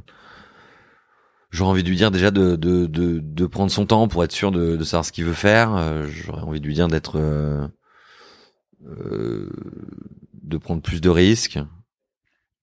Tu prenais pas, tu prenais pas assez de risques? Non. J'ai commencé à prendre des risques assez tard en fait. J'ai commencé à prendre des risques euh, en arrivant sur la trentaine. Euh, d'être d'être d'être plus curieux, d'être plus curieux, de moins faire de liaisons euh, fausses. Voilà, phrase. Euh, ouais, d'être plus curieux, euh, de prendre plus de risques, de de se prendre un peu plus de temps pour euh, pour vraiment savoir ce qu'il ce qu'il veut faire. Euh, Est-ce que tu penses que le fait de prendre des risques, c'est c'est un peu comme un muscle, ça se travaille et que plus tu Ouais. plus tu te forces et plus ça plus ça devient facile. ou- Ouais. ouais. pour le coup, enfin après prendre des risques c'est assez générique. c'est euh, générique bien sûr. Ouais. mais- Mais euh, mais ouais. En tout cas, euh, ouais, sortir de cette fameuse zone de confort, etc. Enfin, tu sais, cette espèce de, de, de terme un peu bullshit, mais euh, ouais, je pense que ça se. euh, Je pense que vraiment tu développes une, justement une plasticité là-dessus, quoi. Euh, Ton ton ton cerveau, ta volonté, etc. s'adapte vachement à, à ça. Hmm. Et plus tu le fais, meilleur t'es à ça. Je pense. Hein. Peut-être que, enfin moi en tout cas, je sens que ça marche comme ça. Tu connais le Coffee Challenge ou pas? Non, c'est quoi? C'est c'est un truc pour euh, pour euh, c'est un truc d'américain pour euh, pour la peur. C'est en gros euh, tu vas dans un café, genre euh, Starbucks, n'importe quel café, tu prends un tu commandes un café et quand le type t'amène ton café, tu dis bah j'aimerais bien avoir 10% de remise. Ouais. Et euh, vu que c'est un café, ça coûte euh, 1 euro quoi. Donc euh, c'est absurde de demander 10% de remise. Et en fait le principe c'est de le faire pour euh, parce que ça fait peur, juste pour ça, tu vois. C'est tout ce genre de petits tests pour Ça fait pas peur de demander 10% de remise sur un café. Bah toi, ça te fait peur? Bah ouais. Pourquoi? Parce que c'est c'est absurde. Tu te vois aller dans un café et dire euh, je voudrais 10% sur le café? Ouais, ça me dérangerait pas de le faire. ouais. Mais euh, enfin, le, le but c'est de les avoir les 10% ou c'est juste Non, non, c'est juste de demander. Bah ouais, je pourrais le faire. ouais. La prochaine fois qu'on va se prendre On une va bière, aller prendre une bière. Non, non, ouais, euh, moi ça me ferait pas spécialement peur ça. Mais en revanche, je peux pas te garantir que j'aurai 10%. C'est plus ça Non, qui non, me non, fait- c'est pas ça le, le but. Ok, d'accord. Mais oui, oui, ouais, euh, je pourrais le faire, je pense. Bah, merci Romain d'être venu sur euh, Nouvelle École. Ben merci à toi. Où est-ce qu'on envoie les gens qui, euh, qui veulent savoir ce que tu fais? Ou qui veulent, qui veulent euh, en Sur le savoir site du wagon. Sur le site du wagon. Ouais. Le wagon.com. Vous avez acheté le point .com Ouais. Ça coûtait cher C'était un restaurant lyonnais, donc ça n'a pas coûté que trop cher. Merci beaucoup. Merci à toi. Merci d'avoir écouté. Si vous êtes encore là, déjà, bravo. Ensuite, c'est peut-être que l'épisode vous a plu. Si c'est le cas, je vous invite à laisser un avis sur iTunes ou Apple Podcast. C'est ce qui m'aide le plus à gagner en visibilité. Pour cela, rien de plus simple, lancez iTunes de votre ordinateur ou Apple Podcast de votre iPhone. Cherchez Nouvelle École, allez dans la section Notes et Avis et laissez un avis. Vous pouvez choisir le nombre d'étoiles. 5 est de loin mon préféré. Merci de soutenir ce podcast et à lundi pour un nouvel épisode. Salut Mom deserves the best, and there's no better place to shop for Mother's Day than Whole Foods Market. They're your destination for unbeatable savings, from premium gifts to show-stopping flowers and irresistible desserts. Start by saving 33% with Prime on all body care and candles. Then get a 15-stem bunch of tulips for just $9.99 each with Prime. Round out Mom's menu with festive rosé, irresistible berry chantilly cake, and more special treats. Come celebrate Mother's Day at Whole Foods Market. Want flexibility? Take yoga. Want flexibility with your health insurance? Check out United Healthcare Insurance Plans. Underwritten by Golden Rule Insurance Company, they offer flexible, budget friendly medical, dental, and vision coverage that may be right for you. More at uh1.com. Planning for your next trip? Elevate your travel style with Quince. Quince has all the jet setting essentials you'll want for your next getaway, like European linen, premium luggage options, buttery soft Italian leather bags, and so much more and is all priced at 50 to 80% less than similar brands. Plus, Quince only works with factories that use safe and ethical manufacturing practices. Pack your bags with high-quality essentials you'll be wearing for vacations to come with Quince. Go to quince.com/pack for free shipping and 365-day returns.